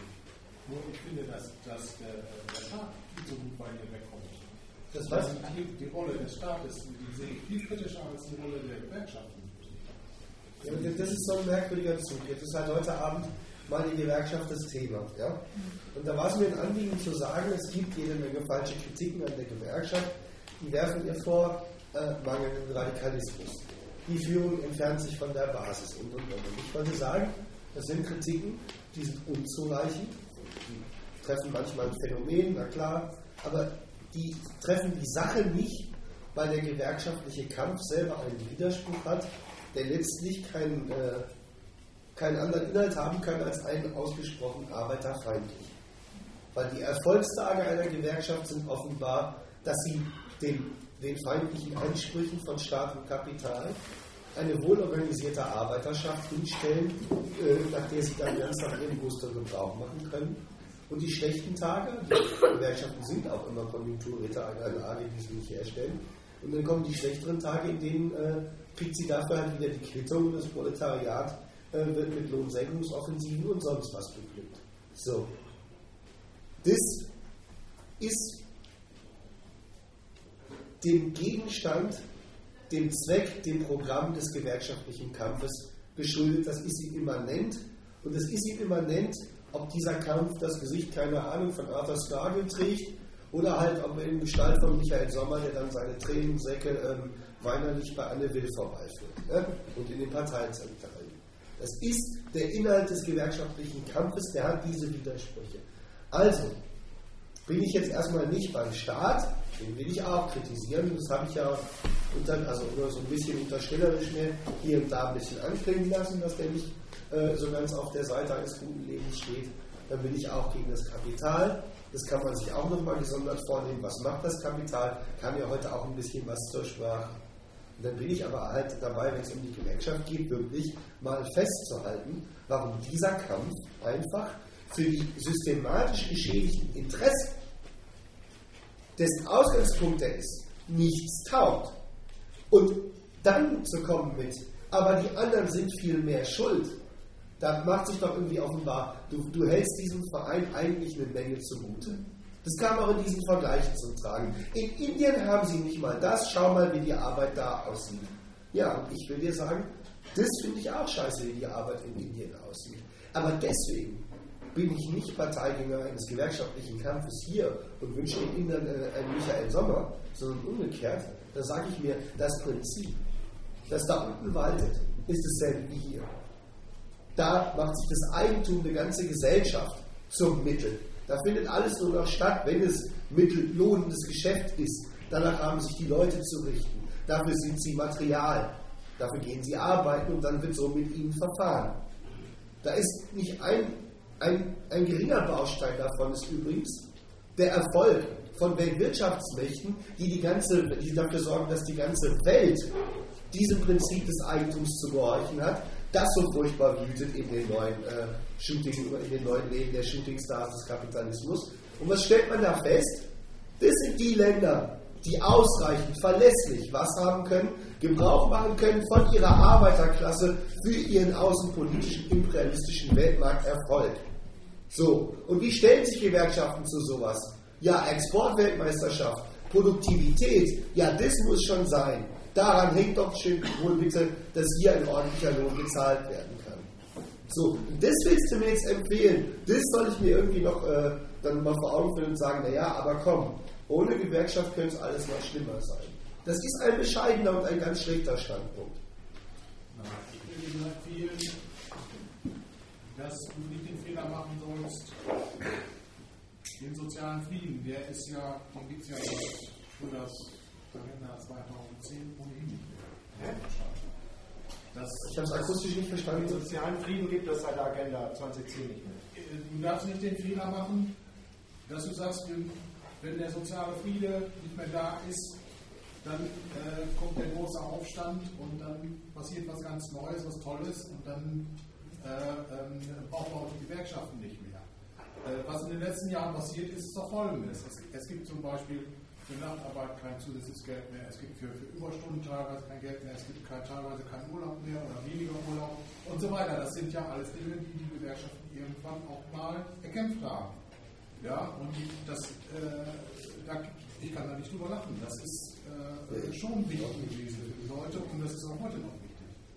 Und ich, ich finde es nicht in Ordnung, wenn man solche Dinge einfach so fahrlässig aufs Spiel setzt. Das kannst du ihm doch nicht vorwerfen. Nein, das, das, was du gerade gesagt hast, was es nicht mehr gibt, dass es das deswegen nicht mehr gibt, weil die Gewerkschaften, die es erkämpft haben, das auch wieder zur Disposition gestellt haben und im Nachhinein aber das auch der Gegenseite weil die Gewerkschaften auch immer mehr geschwächt hat in den letzten Jahren. Die Leute haben auch keine Lust mehr gehabt, sich gewerkschaftlich zu organisieren und was zu tun. Ja, aber trotzdem haben sich im Nachhinein Leute genau das unterschrieben. Das kannst du ihm doch nicht vorwerfen. Er hat doch gerade gesagt, Nein, dass bei dieser Logik bei rauskommt. Das ist doch nicht so. Äh, die Gewerkschaften haben das zwar jetzt erkämpft, die Kapitalisten äh, haben die dann entmaschelt und haben die weggenommen. Die Gewerkschaften haben doch um, um weiterhin als Partner zur Verfügung zu stehen, die ganzen Sachen dann auch wieder zur Disposition gestellt und, und, und, und im Namen von allen Leuten, die sie vertreten haben und noch gar nicht vertreten. Das ist doch der Druck, den das Kapital ausübt Muss doch nicht jeder Erpressung nachgeben. Nein, aber ich, ich bin als Mensch erpressbar. Ich bin nicht einfach. Ja, aber als Mensch, also es waren, waren äh, ziemlich prominente, der auf Maikundgebungen damit angibt, dass er äh, seinen Verein, seine Wunderschule für zu schade hält. Äh, dem würde ich nicht zugestehen mögen, äh, dass er zu solchen Angebereien gezwungen ist. Gut, das ist aber auch eine Diskussion, die ist auf, auf einem relativ hohen Niveau, sag ich mal, verglichen jetzt mit Indien und so weiter. Ja, man darf das nicht, man muss die Relationen auch im Blick behalten. Aber jetzt, welche Relation willst du uns jetzt eigentlich nahelegen, möchte ich mal wissen? Im Vergleich mit Indien. über einen Herrn Sommer schimpfen, aber ich bin nicht hier um Herrn Sommer oder so hier. Ja, schon, schon klar. Äh, überhaupt nicht.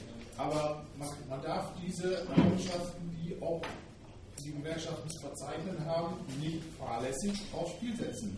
Das möchte ich ganz klar sagen. Ja, aber ich verstehe überhaupt nicht. Also, Das macht doch die Gewerkschaften schon. Auch.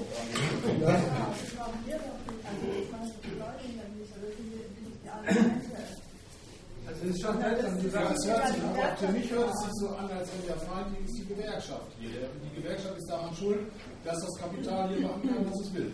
So hört sich das an. Ja, das stimmt ja auch. Nee, das stimmt nicht. Das, ist, das will ich nicht unterschreiben. Nee. Naja, sagen wir mal so, in der, ähm, eigentlich würde ich ja mal das Wort Dialektik vermeiden oder so.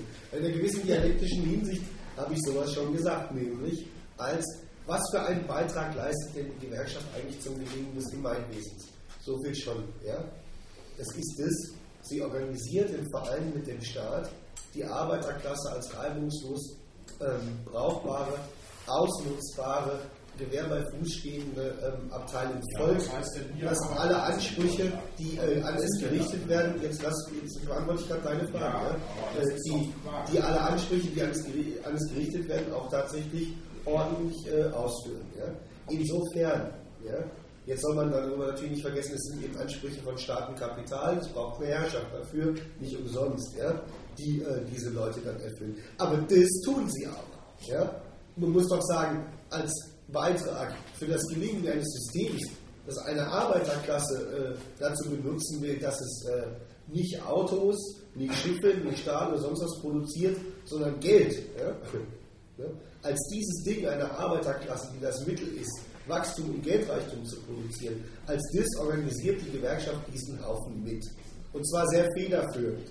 So, und insofern, na klar, kannst du das schon sagen, ist es ein Beitrag zu äh, dem Gelingen des kapitalistischen Systems und seines imperialistischen Ausgreifens in alle Welt, wenn diese Arbeiterklasse hier mit nach Zulage und so sich ihre Lebensbedingungen weiter von den Instanzen vorschreiben lässt. So, ja, so schon.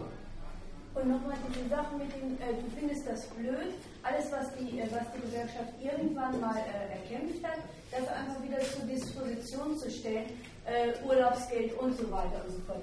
Da finde ich, ist ganz wichtig, warum die Gewerkschaft das selber immer zur Disposition stellt im Moment, das tut sie ja, das ist ja gerade be besprochen worden. Rückhalt hat. Nee, nee, nee, pass mal auf, weißt du warum? Weil sie von Anfang an äh, es hinkriegen will, dass mit dem Kapital die Arbeiter zusammen hier, äh, dass es irgendwie geht, dass man hier von seinem Lohn leben können soll. Also, das ist ja der, der, der logische Schluss, muss man auch auf die Bedürfnisse des Kapitals Rücksicht nehmen. Und dieses, diese, diese verkehrte äh, Wendung, sage ich jetzt mal, die aber zu, zu der Gewerkschaft gehört, weil dafür, dafür tritt sie ja seit so, so 150 Jahren ein, die führt doch dazu, dass wenn das Kapital glaubhaft macht, ich kann anderswo viel höhere Renditen haben, das ist nämlich so, dann sagt die Gewerkschaft, okay, dann gucken wir mal, wie es sich hier mit den Arbeitern so richten lässt, dass es auch hier geht, dass die für dich arbeiten, für deinen Gewinn und äh, dass äh, du dabei gut wegkommst und dass deshalb Arbeiter auch hierzulande noch weitere Beschäftigung finden. So ist das mit dem, warum sie das zur Dis Disposition stellen. Und das ist ziemlich schicklich. Ja, aber dazu ist auch per Gesetz verpflichtet. Das ist noch eine andere Sache, aber erstmal geht es jetzt um die Gewerkschaft. Und da siehst, du, siehst du doch als dein Pflichtdenk, ne? also ich bin immer praktisch, ne? da siehst du gleich, also sich den Horizont ne? für den Einsatz für das eigene Interesse gleich beim Gesetz abzuholen, ist offenbar wirklich schon eine sehr schädliche Sache. Übrigens gleich nochmal, wie die Unternehmer das machen. Das ist, äh, äh, die, die, die schreiben die Gesetze. Ja, die machen die Gesetze. Ja. Und wenn die noch nicht so weit geschrieben sind, dann halten sie sich halt nicht dran. Ja. Also, äh, also die, so eine Gesetzesgläubigkeit, also auch das, was er vorhin angesprochen hat, das mit diesem Mindestlohn, das ist eine genuine Angelegenheit von der Gesellschaft, dafür zu sorgen, dass die Leute, äh, also wenn sie schon diesen Anspruch stellen, das müsste doch irgendwie zusammengehen, dann muss sie doch irgendwie auch für diesen Anspruch eintreten, dass Lohn irgendwie ein Lebensmittel wäre. Das, da haben Sie aber jetzt schon gesagt, Sie sind gar nicht mehr dafür zuständig, das soll doch die Frau Merkel machen. Ja. Aber das ist doch jetzt, das ist doch in erster Linie, das betrifft ja die Gebiete, jetzt ist. Also du sagst ja eigentlich prinzipiell, ist, ist jede Form von Gesellschaft, Gewerkschaft, ne, also ist ja. Also, als, als sag ich mal, ausschließlich System fördern, aber die, ähm, ja. Aber wenn man ganz theoretisch denken würde, ne? Du würdest jetzt in, in, in, in, in, in Indien und in den USA, du würdest alle, alle Toyota-Unternehmen, alle Ford-Unternehmen und was weiß ich bestreichen. Ja. Ähm, weltweit, ne? also logisch, ne? weltweit. Ne? Da kann ich mir sehr wohl vorstellen, dass das in, zu einem Problem fürs Kapital, unabhängig von irgendwelchen Gesetzen, äh, zu einem Problem fürs Kapital werden könnte, also, es wird einen Generalstreik geben weltweit, mal ganz, ganz, ganz extrem ausgedrückt. Ne? Und das ist, das, also ein Streik ist ja eigentlich ursprünglich also, äh, ein Kampfmittel der Arbeiterschaft, weil ja. und, und, und der Gewerkschaften. Und wenn ich mir zurückdenke, ne, in diesen ganzen 150 Jahren DGB gab es aber auch punktuelle Situationen, wo äh, Gewerkschafter darüber hinaus in der KPD organisiert, also in Hamburg, Deutschland jetzt mal betrachtet, in der KPD organisiert wurden ähm, und sich, weiß Gott, nicht nur im Rahmen der Gesetze ansonsten verhalten haben, sondern auch durchaus auch daneben noch eine revolutionäre Arbeit gemacht haben. Die Alternative ist, kann ja nur sein, wir sagen, Kapitalismus abschaffen und bis dahin äh, kann ich platt sagen, dann gehen wir alle nur noch klauen, besetzen nur noch Häuser weil, weil ja jede Form von Einkauf oder was weiß ich auch das System stürzt. Also, ja, ich, ich die anderen Gedanken gehen wir zu Ende. Warum, also, verstehst du, was ich meine mit dem? Nehmen wir an, es ja, gibt weltweit General. Ja, aber ich bin einig. Weil, also erstmal verstehe ich nicht, wo immer dieser komische Zug herkommt, zu sagen, oder die Ausführungen dahingehend, ich würde fast mal sagen, ein bisschen zu verbessern. Äh, bloß sagen, also eine, eine Opposition aufzumachen, revolutionär integrativ.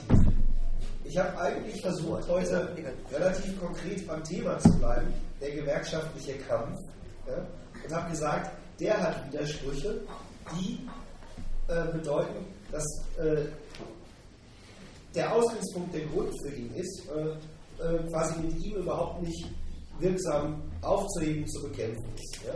Die Armut, die Abhängigkeit der Arbeiter, dafür ist der gewerkschaftliche Kampf kein Mittel, sie aus diesen Abhängigkeiten und so mal zu befreien. So. Jetzt kommst du mit Einkaufen, ist auch, äh, äh, könnte, könnte man sagen, ist auch System stabilisieren. Ja, solange das System halt äh, existiert, äh, steht es halt da, Gewehr bei Fuß und äh, zwingt einem erstmal seine Modalitäten auf. Ja. Jetzt fällt mir aber wiederum auf, offenbar, also das habe ich gelernt bei meiner Beschäftigung mit der Gewerkschaft, ist sich gewerkschaftlich zu organisieren, also sich eine 150-jährige Tradition zu organisieren, die für sich eben schon die Leistungsbilanz darstellt, die macht äh, nie den eigenen Kampf mal überflüssig, ist kein Mittel, um aus diesen Verhältnissen mal rauszukommen. Der verdammte Hacke. Das ist, das ist einfach mal eine Bilanz. Und jetzt dann hier irgendwie zu kommen mit äh, Integration, das ist alles integrativ und wäre ich nicht, äh, für was wäre ich denn? Äh, das ist so absurd, das ist so windschief. Jetzt steht überhaupt in keinem Verhältnis zu der Sache, über die ich heute mal reden wollte. Du kannst auch sagen, ich kaufe mir kein Auto, weil muss ich immer tanken ja, also alte Sachen kann man sagen. Und ich, ne, also der Einwand ist so, ist so merkwürdig neben der Spur. Du kommst ja auch immer wieder darauf zurück, du sagst, aber man soll doch bitte schön, du bist nicht für Michael Sommer, das glaube ich dir schon. Aber man soll die Errungenschaften nicht vergessen. Jetzt will ich gar nicht, also weil die Antwort, die Antwort ja manchmal war, aber heute geben sie sie wieder her. Ähm, die Logik habe ich schon dargestellt, aber ich will mich gar nicht darauf ähm, kaprizieren. Und ich will mal sagen, ja, aber Mensch, diese Errungenschaften, wofür stehen die denn? Die stehen dafür, dass sich die Arbeiterschaft konjunkturgemäß manchmal vielleicht ein bisschen besser als dieses funktionelle Mittel für ein fremdes, erstens, zweitens feindliches Interesse in, in diesem Laden hergibt. Und verdammt nochmal, ich will sagen, das ist schädlich. Kapitalismus ist auch mit Nachzulage schädlich.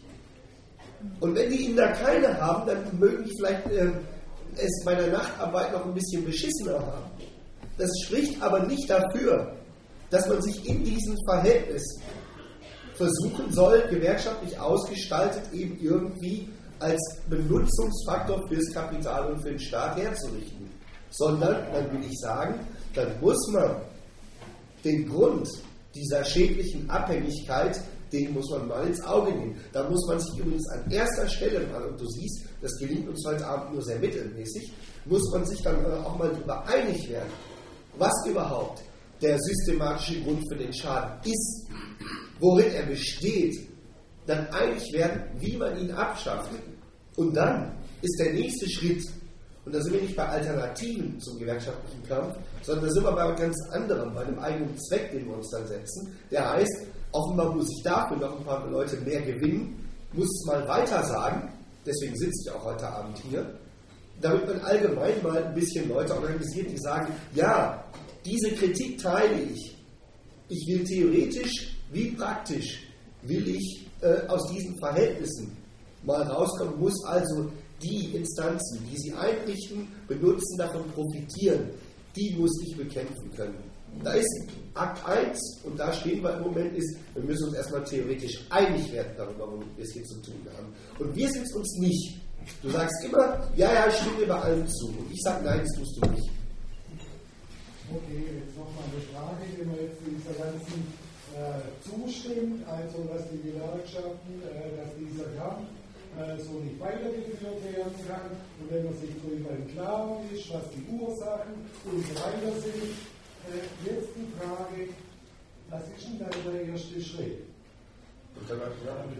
Und jetzt, wir haben die Einigkeit hergestellt. Okay, also. Wie sieht jetzt genau dieser erste Schritt aus, nach der Übereinstimmung? Ja, also. Ach, Kino, ich, ich halte es schon für eine kleine Zeitverschwendung. Also die Voraussetzungen, die du benannt hast. Ja? ja. Also wir sind uns total einig darüber, ja. was der Grund ist und so weiter. Ja. Diese Voraussetzungen existieren einfach nicht. Es herrscht keine Einigkeit. Nicht nur in diesem, diesem Raum, sondern Dann kann aber auch die Kritik an der Gewerkschaft nicht da sein. Also weil es ja dann eigentlich keine Übereinstimmung gibt. Bei der Gewerkschaft äh, scheint es eine Übereinstimmung zu geben. Systemimmanent und zu allem Ja und so weiter zu sagen. Klar. Ja, da siehst du, da kommt es schnell drauf an, worin man sich eigentlich naja, stellt aber auch eine Frage. Also, die Gewerkschaft dient ja zur Organisierung der Arbeiterklasse, so kann man die Gewerkschaft ja auch begreifen. Und was die Gewerkschaft dann tatsächlich macht, realpolitisch, äh, lasse ich erstmal beiseite. Äh, Geht es nicht darum, dass äh, man auch bei dieser Organisation ansetzen kann und äh, äh, in diesen ökonomistischen Kampf auch politische Forderungen reintragen kann? Ja, das heißt, wenn die Leute anfangen zu kämpfen, auch für äh, Urlaubsgeld, sehen sie äh, die klaren Klassenverhältnisse. Und da kann man auch ansetzen und sagen, Leute, gewerkschaftlicher Kampf ist systemimmanent, es muss weitergehen. Dass die Gewerkschaft nicht revolutionär ist und diese äh, Verhältnisse umwerfen wird, das ist uns allen klar. Aber äh, da besteht ja ein Wechselverhältnis zwischen ökonomischem Kampf und äh, politischen Kämpfen. Und äh, äh, wirst du jetzt jeglichen Klassenkampf negieren, weil das immer äh, systemimmanent ist, solange es nicht revolutionär ist? Nee, eigentlich würde ich gerne zu allem anstiften. Ja, und das macht Gewerkschaften aber auch. Ne, du kannst nicht die Gewerkschaft sagen. Es gibt auch klassenkämpferische Gewerkschaften als die DGB. Nicht in Deutschland. aber in anderen Ländern. In Deutschland gibt es Betriebsgruppen, die sich auch unabhängig von der Gewerkschaft, von der DGB organisieren. Ne? Und äh, solche Sachen kann man natürlich auch fördern. Aber es ist auch wichtig, dass halt äh, bewusste Leute doch auch in der Gewerkschaft äh, agieren und den Leuten äh, über diese Beschränktheit des gewerkschaftlichen Kampfes auch aufklären. Ne, weil es, ne, du kannst hier viel schön, also du kannst hier viel erzählen, theoretisches. Ne? Äh, die Leute werden es erst begreifen, wenn sie dies, äh, diese kämpferischen Erfahrungen ja selber gemacht haben. Wenn sie sehen, dass ich kämpfe für mein Urlaubsgeld und nächstes Jahr wird es mir wieder weggenommen, da bei diesen, an diesen Erfahr bei den Erfahrungen kann man ansetzen. Und deswegen würde ich schon sagen, ist der gewerkschaftliche Kampf, dieser ökonomistische Kampf, ein erster Schritt, wo man auch ansetzen kann, aber nicht immer nur der erste Schritt. Ne? Man kann auch andere erste Schritte. Man kann auch an der Uni äh, Veranstaltungen machen. Das ist auch vielleicht für äh, andere Leute ein erster Schritt. Es organisiert aber nicht die Arbeiterklasse.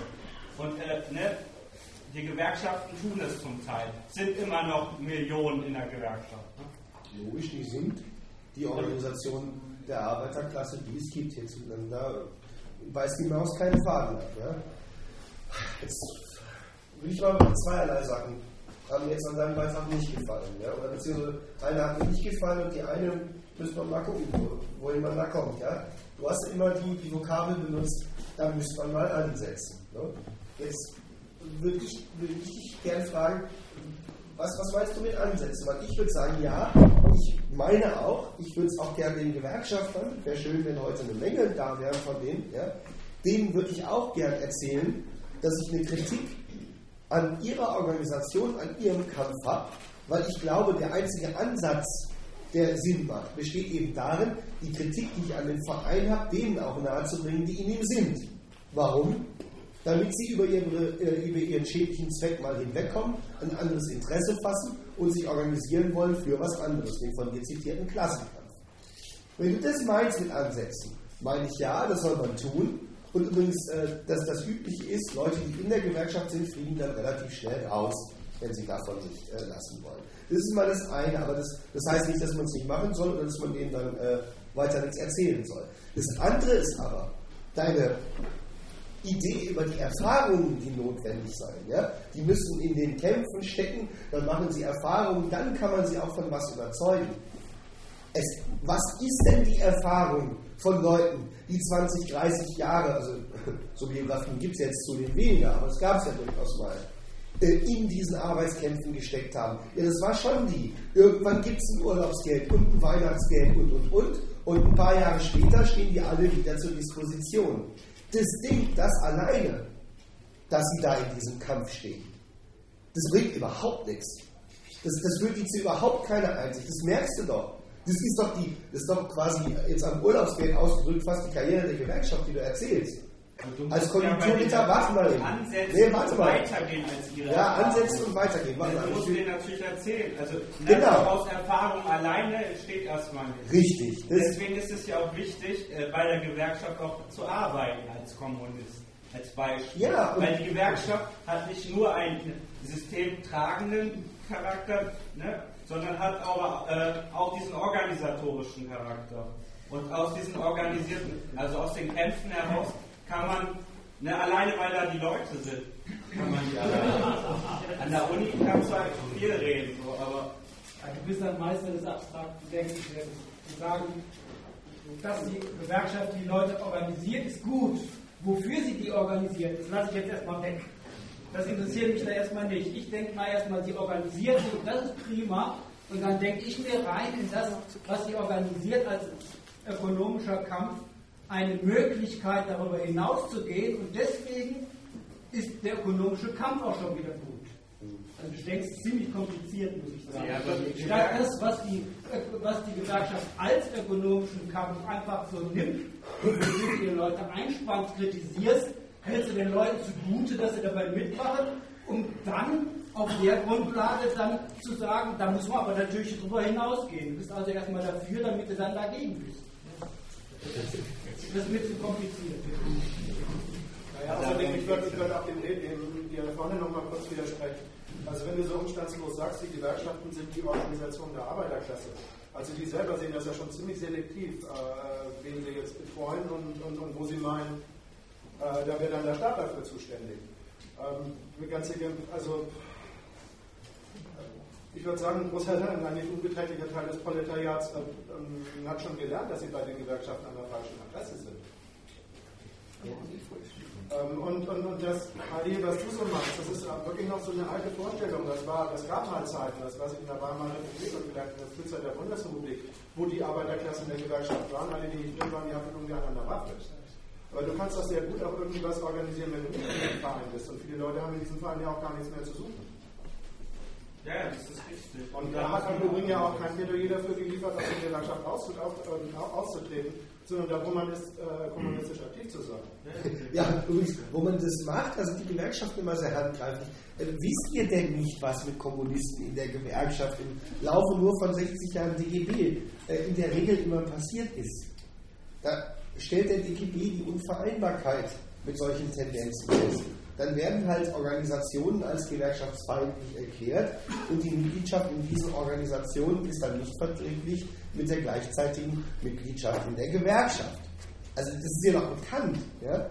Also würde ich sagen, ja, du sollst schon argumentieren. Übrigens kannst du auch nichts machen als anderes als an der Uni. Ja? Also soll man mal nicht so gering schätzen oder so tun, als hätte man unheimlich was in der Tasche. Ne? Kannst du auch nichts anderes machen als, ich erzähle den Leuten mal eine ordentliche Kritik und da würde ich übrigens die Argumente, die gerade gefallen sind, da würde ich auch mal drüber nachdenken. Ja? Also dieses, ne, ihnen ein Plus auszustellen, weil sie organisiert sind, unter Absehen dessen, wofür sie organisiert sind, um das zur Möglichkeit zu machen, dass sie sich für was anderes organisieren können. Ja? Das ist wirklich kompliziert, ganz vorsichtig gesprochen. Ja? Wenn du simpel hingehst und sagst, ich mache meine Argumente gegen den falschen, widersprüchlichen, Arbeiterfeind zum Zweck der Gewerkschaft da auch zum Thema, ja, da habe ich wirklich nichts gegen. Die Gewerkschaft hat aber gegen und dann schmeißt sie sich irgendwann raus. Und dann müsste es eher anders organisieren.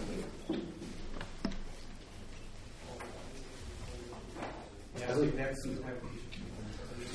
ja. Weil vorhin auch mal die Frage gestellt wird, ob jemand, äh, es werden so einige sein, die mehr oder weniger starken Kontakt auch unter anderem auch mit Gewerkschaften haben. Ähm, ich kann nur aus persönlicher Erfahrung sagen, jetzt, äh, ich komme aus persönlicher Erfahrung sagen, seit 40 Jahren ist das genauso wie hier heute ganz klar und deutlich beschrieben. Die Gewerkschaften kämpfen dafür, um mit einem Missstand auszukommen. Sie kämpfen aber nicht dafür, diesen zu beseitigen. Und das, meine ich, sollte auch unsere Energie der Zukunft sein. Wir müssen den Missstand beseitigen wollen. Ob es hinterher noch Gewerkschaften dabei gibt oder ob sie anders sein wird, weiter dahingestellt. Ja, aber ich habe mir noch nichts gehört, wie man das jetzt machen soll. Ja, was ist denn gleich die Superlösung? Wer soll der Supermann oder Superfrau sein, der sagt, ich habe das Patentrezept? Es gibt schon ein paar Rezepte, die darauf hindeuten. Äh, die gibt es, äh, ich weiß nicht, in welchen Mailverteilern überall drinsteckt, da gibt es aus zig Beispiele, wo Ansätze da sind, wenn man sie hochrechnet, wo man sagen kann, das kommt am Ende gut, was Gutes dabei raus für alle, auch weltweit. Aber es ist ja nicht so, dass wir keine Gegner dabei hätten. Also die, uns, die, die, die, die Treffen, die uns hier ständig leer fressen ähm, und auch beide Gewerkschaften mitgeholfen haben, bewusst oder unbewusst halt dahingestellt, es gibt ja beide Betrachtungsweisen, dass der Rachen größer wird, um noch mehr zu fressen. Wir können das ja ein einfaches Beispiel nennen ist ja mal errechnet worden, dass wir eigentlich nur 1,2 Tage brauchen, brauchen würden, um eine Woche lang existieren zu können. So. Aber wir können ja heute teilweise mit 40 Stunden und mehr nicht existieren. Wer frisst den Rest? Und ich denke, da gibt es eine Reihe von Beispielen in dieser, dieser Form. Das ist ein angenehmes, weil wir sehr schnell über den Daumen überschlagen werden. Und das, denke ich, gehört abgeschafft. Wenn wir den Reichtum schaffen, dafür dass die andere abkassieren, dann ist das nicht in Ordnung, wenn die die können für sich Effekt privatisieren. Und das ist ja das, wo die Gewerkschaften mehr oder weniger, gewollt oder ungewollt, dieses Prinzip mit gestützt haben und gestärkt haben. Und das gilt umzukehren. Ja, außerdem, du, du, siehst doch auch unterschiedliche Aktivitäten. Das ist ja nicht so, dass wir anders nichts machen und uns hier treffen und überlegen, was wir tun. Ähm, der Genosse, der den Vortrag gehalten hat, der, der, der schreibt eine sehr anspruchsvolle Zeitschrift, natürlich in der Hoffnung darüber, er schreibt er mit, natürlich Hoffnung darüber, dass Leuten darüber mal was Vernünftiges einfällt. Ähm, wir veranstalten Organisationen, er ist extra, äh, veranstalten, wir veranstalten Veranstaltungen, er ist extra hierher gefahren, wir haben Plakate geklebt für eine Demonstration, da hoffen wir uns was davon, dass Leute am Restaurant aufhält. Also es gibt doch durchaus die Möglichkeit, ähm, im Rahmen von, sagen wir mal, Kreisen aktiv zu werden, die sich für die Abschaffung des Kapitalismus einzusetzen. Aber es bringt sicherlich nichts, wenn man sagt, der ist doof, weil für mehr Lohn eintritt und Gewerkschaften bedient. Äh, das ist einfach deswegen schon doof, weil es letztendlich das System widerspiegelt. Das, das, das hat doch hier gar keiner gesagt. Ja, das kam aber so ein bisschen durch. Ja, das ist aber nicht die Frage von doof. Ja. Also du musst mal vorsichtig sein mit doof und nicht doof. Vorhin hast du den in Schutz genommen, dadurch, dass du gesagt hast, die Leute, die er nicht mehr organisiert, die machen nicht mit. Und er wäre eigentlich viel radikaler. Da, das habe ich nicht gesagt. Doch, das hast du gesagt. Also habe ich jedenfalls so in Erinnerung.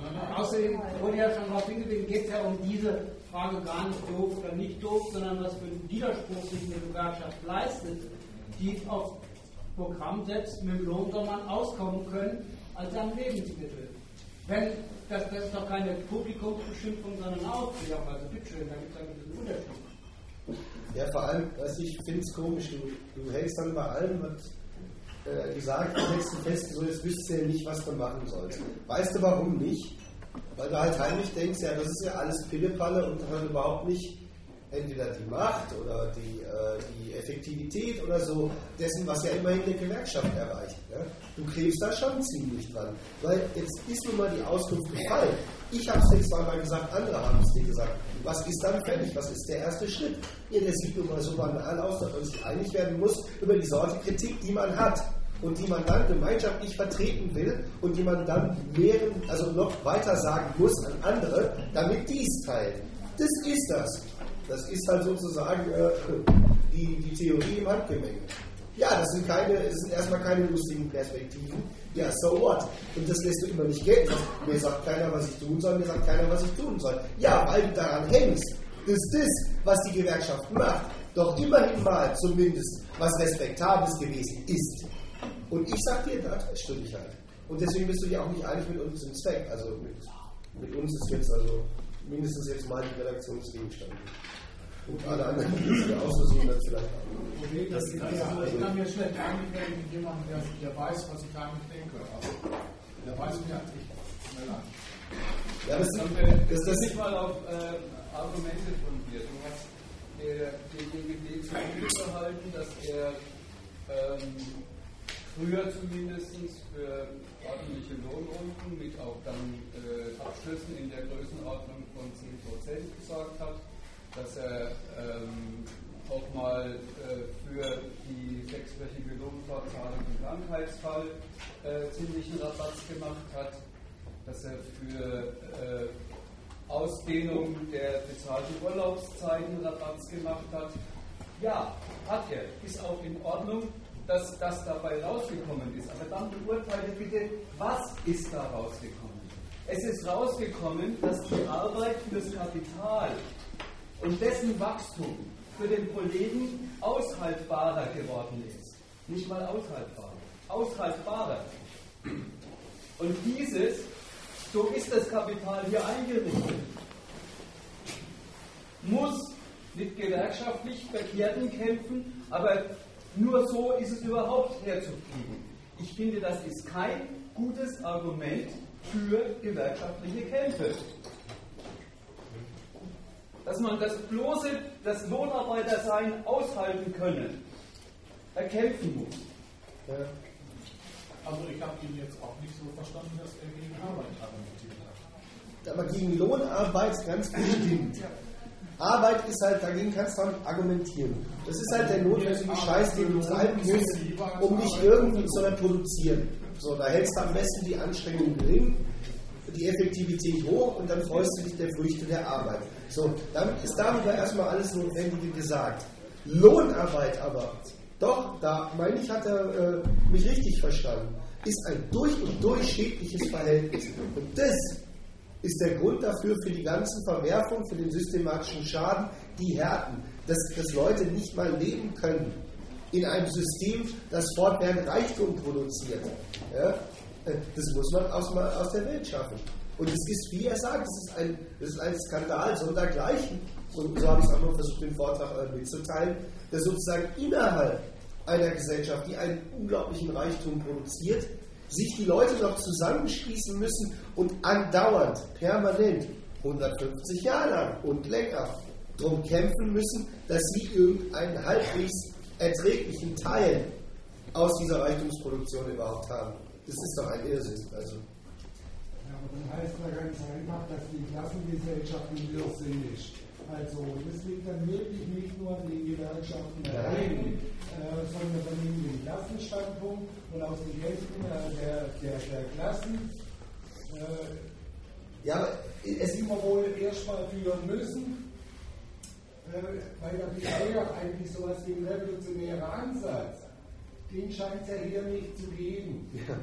Äh, und, das, und das andere ist, Kämpfe abzulehnen, ist relativ einfach, Kämpfe zu formulieren, äh, wo sich auch Leute daran beteiligen können. Also, äh, und meiner Meinung nach müsste es mehr sein, als Plakate zu kleben und Veranstaltungen zu machen, sondern genau diese Kritik müsste eigentlich auch praktisch vollzogen werden. Und dann ist halt einfach das Problem über die Abhängigkeit, ja, wenn man sich hier bewegt, bewegt man sich fürs Kapital, egal ob um Krankheitsfortzahlung, Urlaubsgeld oder in einer besseren Not. Dann sind wir eigentlich an dem Punkt, das Einzige, was eigentlich helfen würde, ist eine Revolution. Ich finde nur komisch, also ich, ich, ich verstehe es nicht. Jetzt ausgerechnet mir, ne, so, also ich nehme es hier nicht persönlich, ne, aber ausgerechnet mir jetzt für die Sachen, die ich eintrete, ich sage, es braucht eine vernünftige, grundlegende Kritik, also auch eine Einsicht in die Verhältnisse, die man dann weitertragen muss, um sie praktisch zu machen. Ausgerechnet mir sagst du, ja, das ist doch nicht praktisch. Ja, ich weiß. Darum sitze ich ja hier und, und erzähle mir heute Abend die, die, die Franzi. Also ich, ich meine, praktischen Kritik. Ja, sicher tun sie das. Also ist doch praktisch hier Also die Vorbereitung ist doch erstmal die Kritik zu formulieren.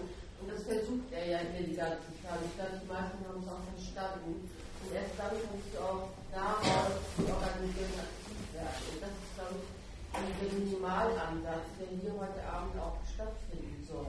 Und wo besteht deine Kritik jetzt auch da? Was willst du denn eigentlich erreichen? Also mit dem, was du jetzt schon gesagt hast, nur einmal gesprochen. Ne? Diese Frage kann ich dann rückwärts geben. Ja, äh, was will ihr denn damit erreichen? mit dieser Veranstaltung. Was ist eigentlich so dann die Zielsetzung? Also ich will noch mal was sagen, weil du eben gesagt hast, Mensch, äh, äh, also erstmal muss man doch mal sagen, es ist doch äh, der Klassenstaat, dafür ist doch nicht die Ge Gewerkschaft äh, zuständig, die hat den nicht eingerichtet. Das stimmt ja. Ne?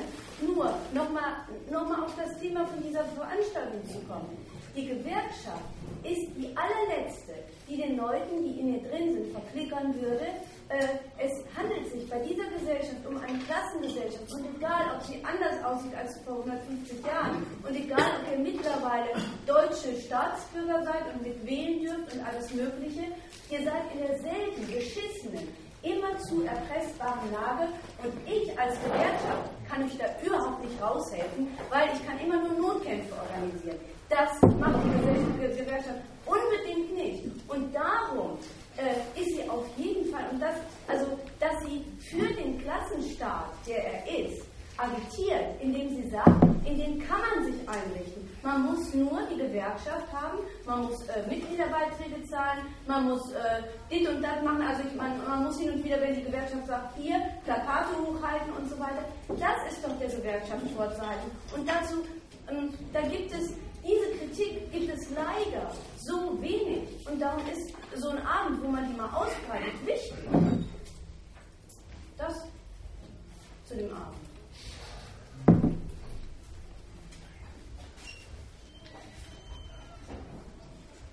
Also es wäre auch ein Missverständnis, wenn irgendjemand ausgehört hat, ähm, ich meine, die Gewerkschaft sei ja daran schuld. Ich wollte schon sagen, es gibt zwei Instanzen die die Lebensverhältnisse der Leute hier im Wesentlichen definieren. Das eine ist das Kapital, also die Macht, die ökonomische Macht des Privateigentums, verkörpert Unternehmen, die sozusagen andere für sich arbeiten lassen, um Geldreichtum zu vermehren. Das ist mal zum einen. Eine Staatsgewalt, die davon erstens lebt, daran partizipiert, profitiert, die überhaupt aber auch dieses ganze Verhältnis einrichtet. Naja, dann würde ich schon sagen, das sind erstmal die beiden Instanzen, die diese Gesellschaft eine, eine politökonomische Ordnung stiften, die dem Gros der Leute nicht gut tun. So, jetzt ist das heute Abend aber mal sozusagen die Abteilung, die wird ein bisschen knapp gehalten, weil es gibt darauf eine Antwort von Seiten der Arbeiterklasse, hieß es, und das ist die gewerkschaftliche, und über die habe ich jetzt heute mal gehandelt. Die Schwachheiten, die diese Antworten hat, übersetzen sich doch nicht gleich darum, jetzt meine ich, jetzt sage ich, die Gewerkschaft sei alles schuld. Also das sind doch so absurde Verlängerungen, Übertreibungen. Nein, es ist halt eine Antwort auf die Zumutung einer politisch-ökonomischen Ordnung, die der Staat einrichtet, die das Kapital sozusagen benutzt und, äh, und betreibt sozusagen. Ja? ja, darin kommt man beschissen weg und die Quintessenz sollte sein, die, Gewerk die, die Antwort gewerkschaftlicher Kampf auf die Härten des Systems taugt nichts. Nichts für die, die wirklich darunter leiden, sondern der Nutzen einer funktionierenden Gewerkschaft liegt dann konjunkturgemäß beim Staat und beim Kapital wegen der Organisierung der Arbeiterschaft, die eine Gewerkschaft betreibt.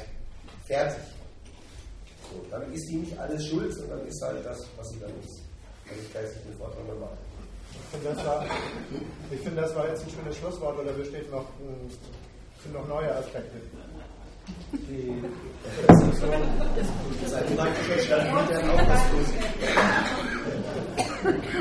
ich wollte sonst fragen, wo die Spendendose ist, weil äh,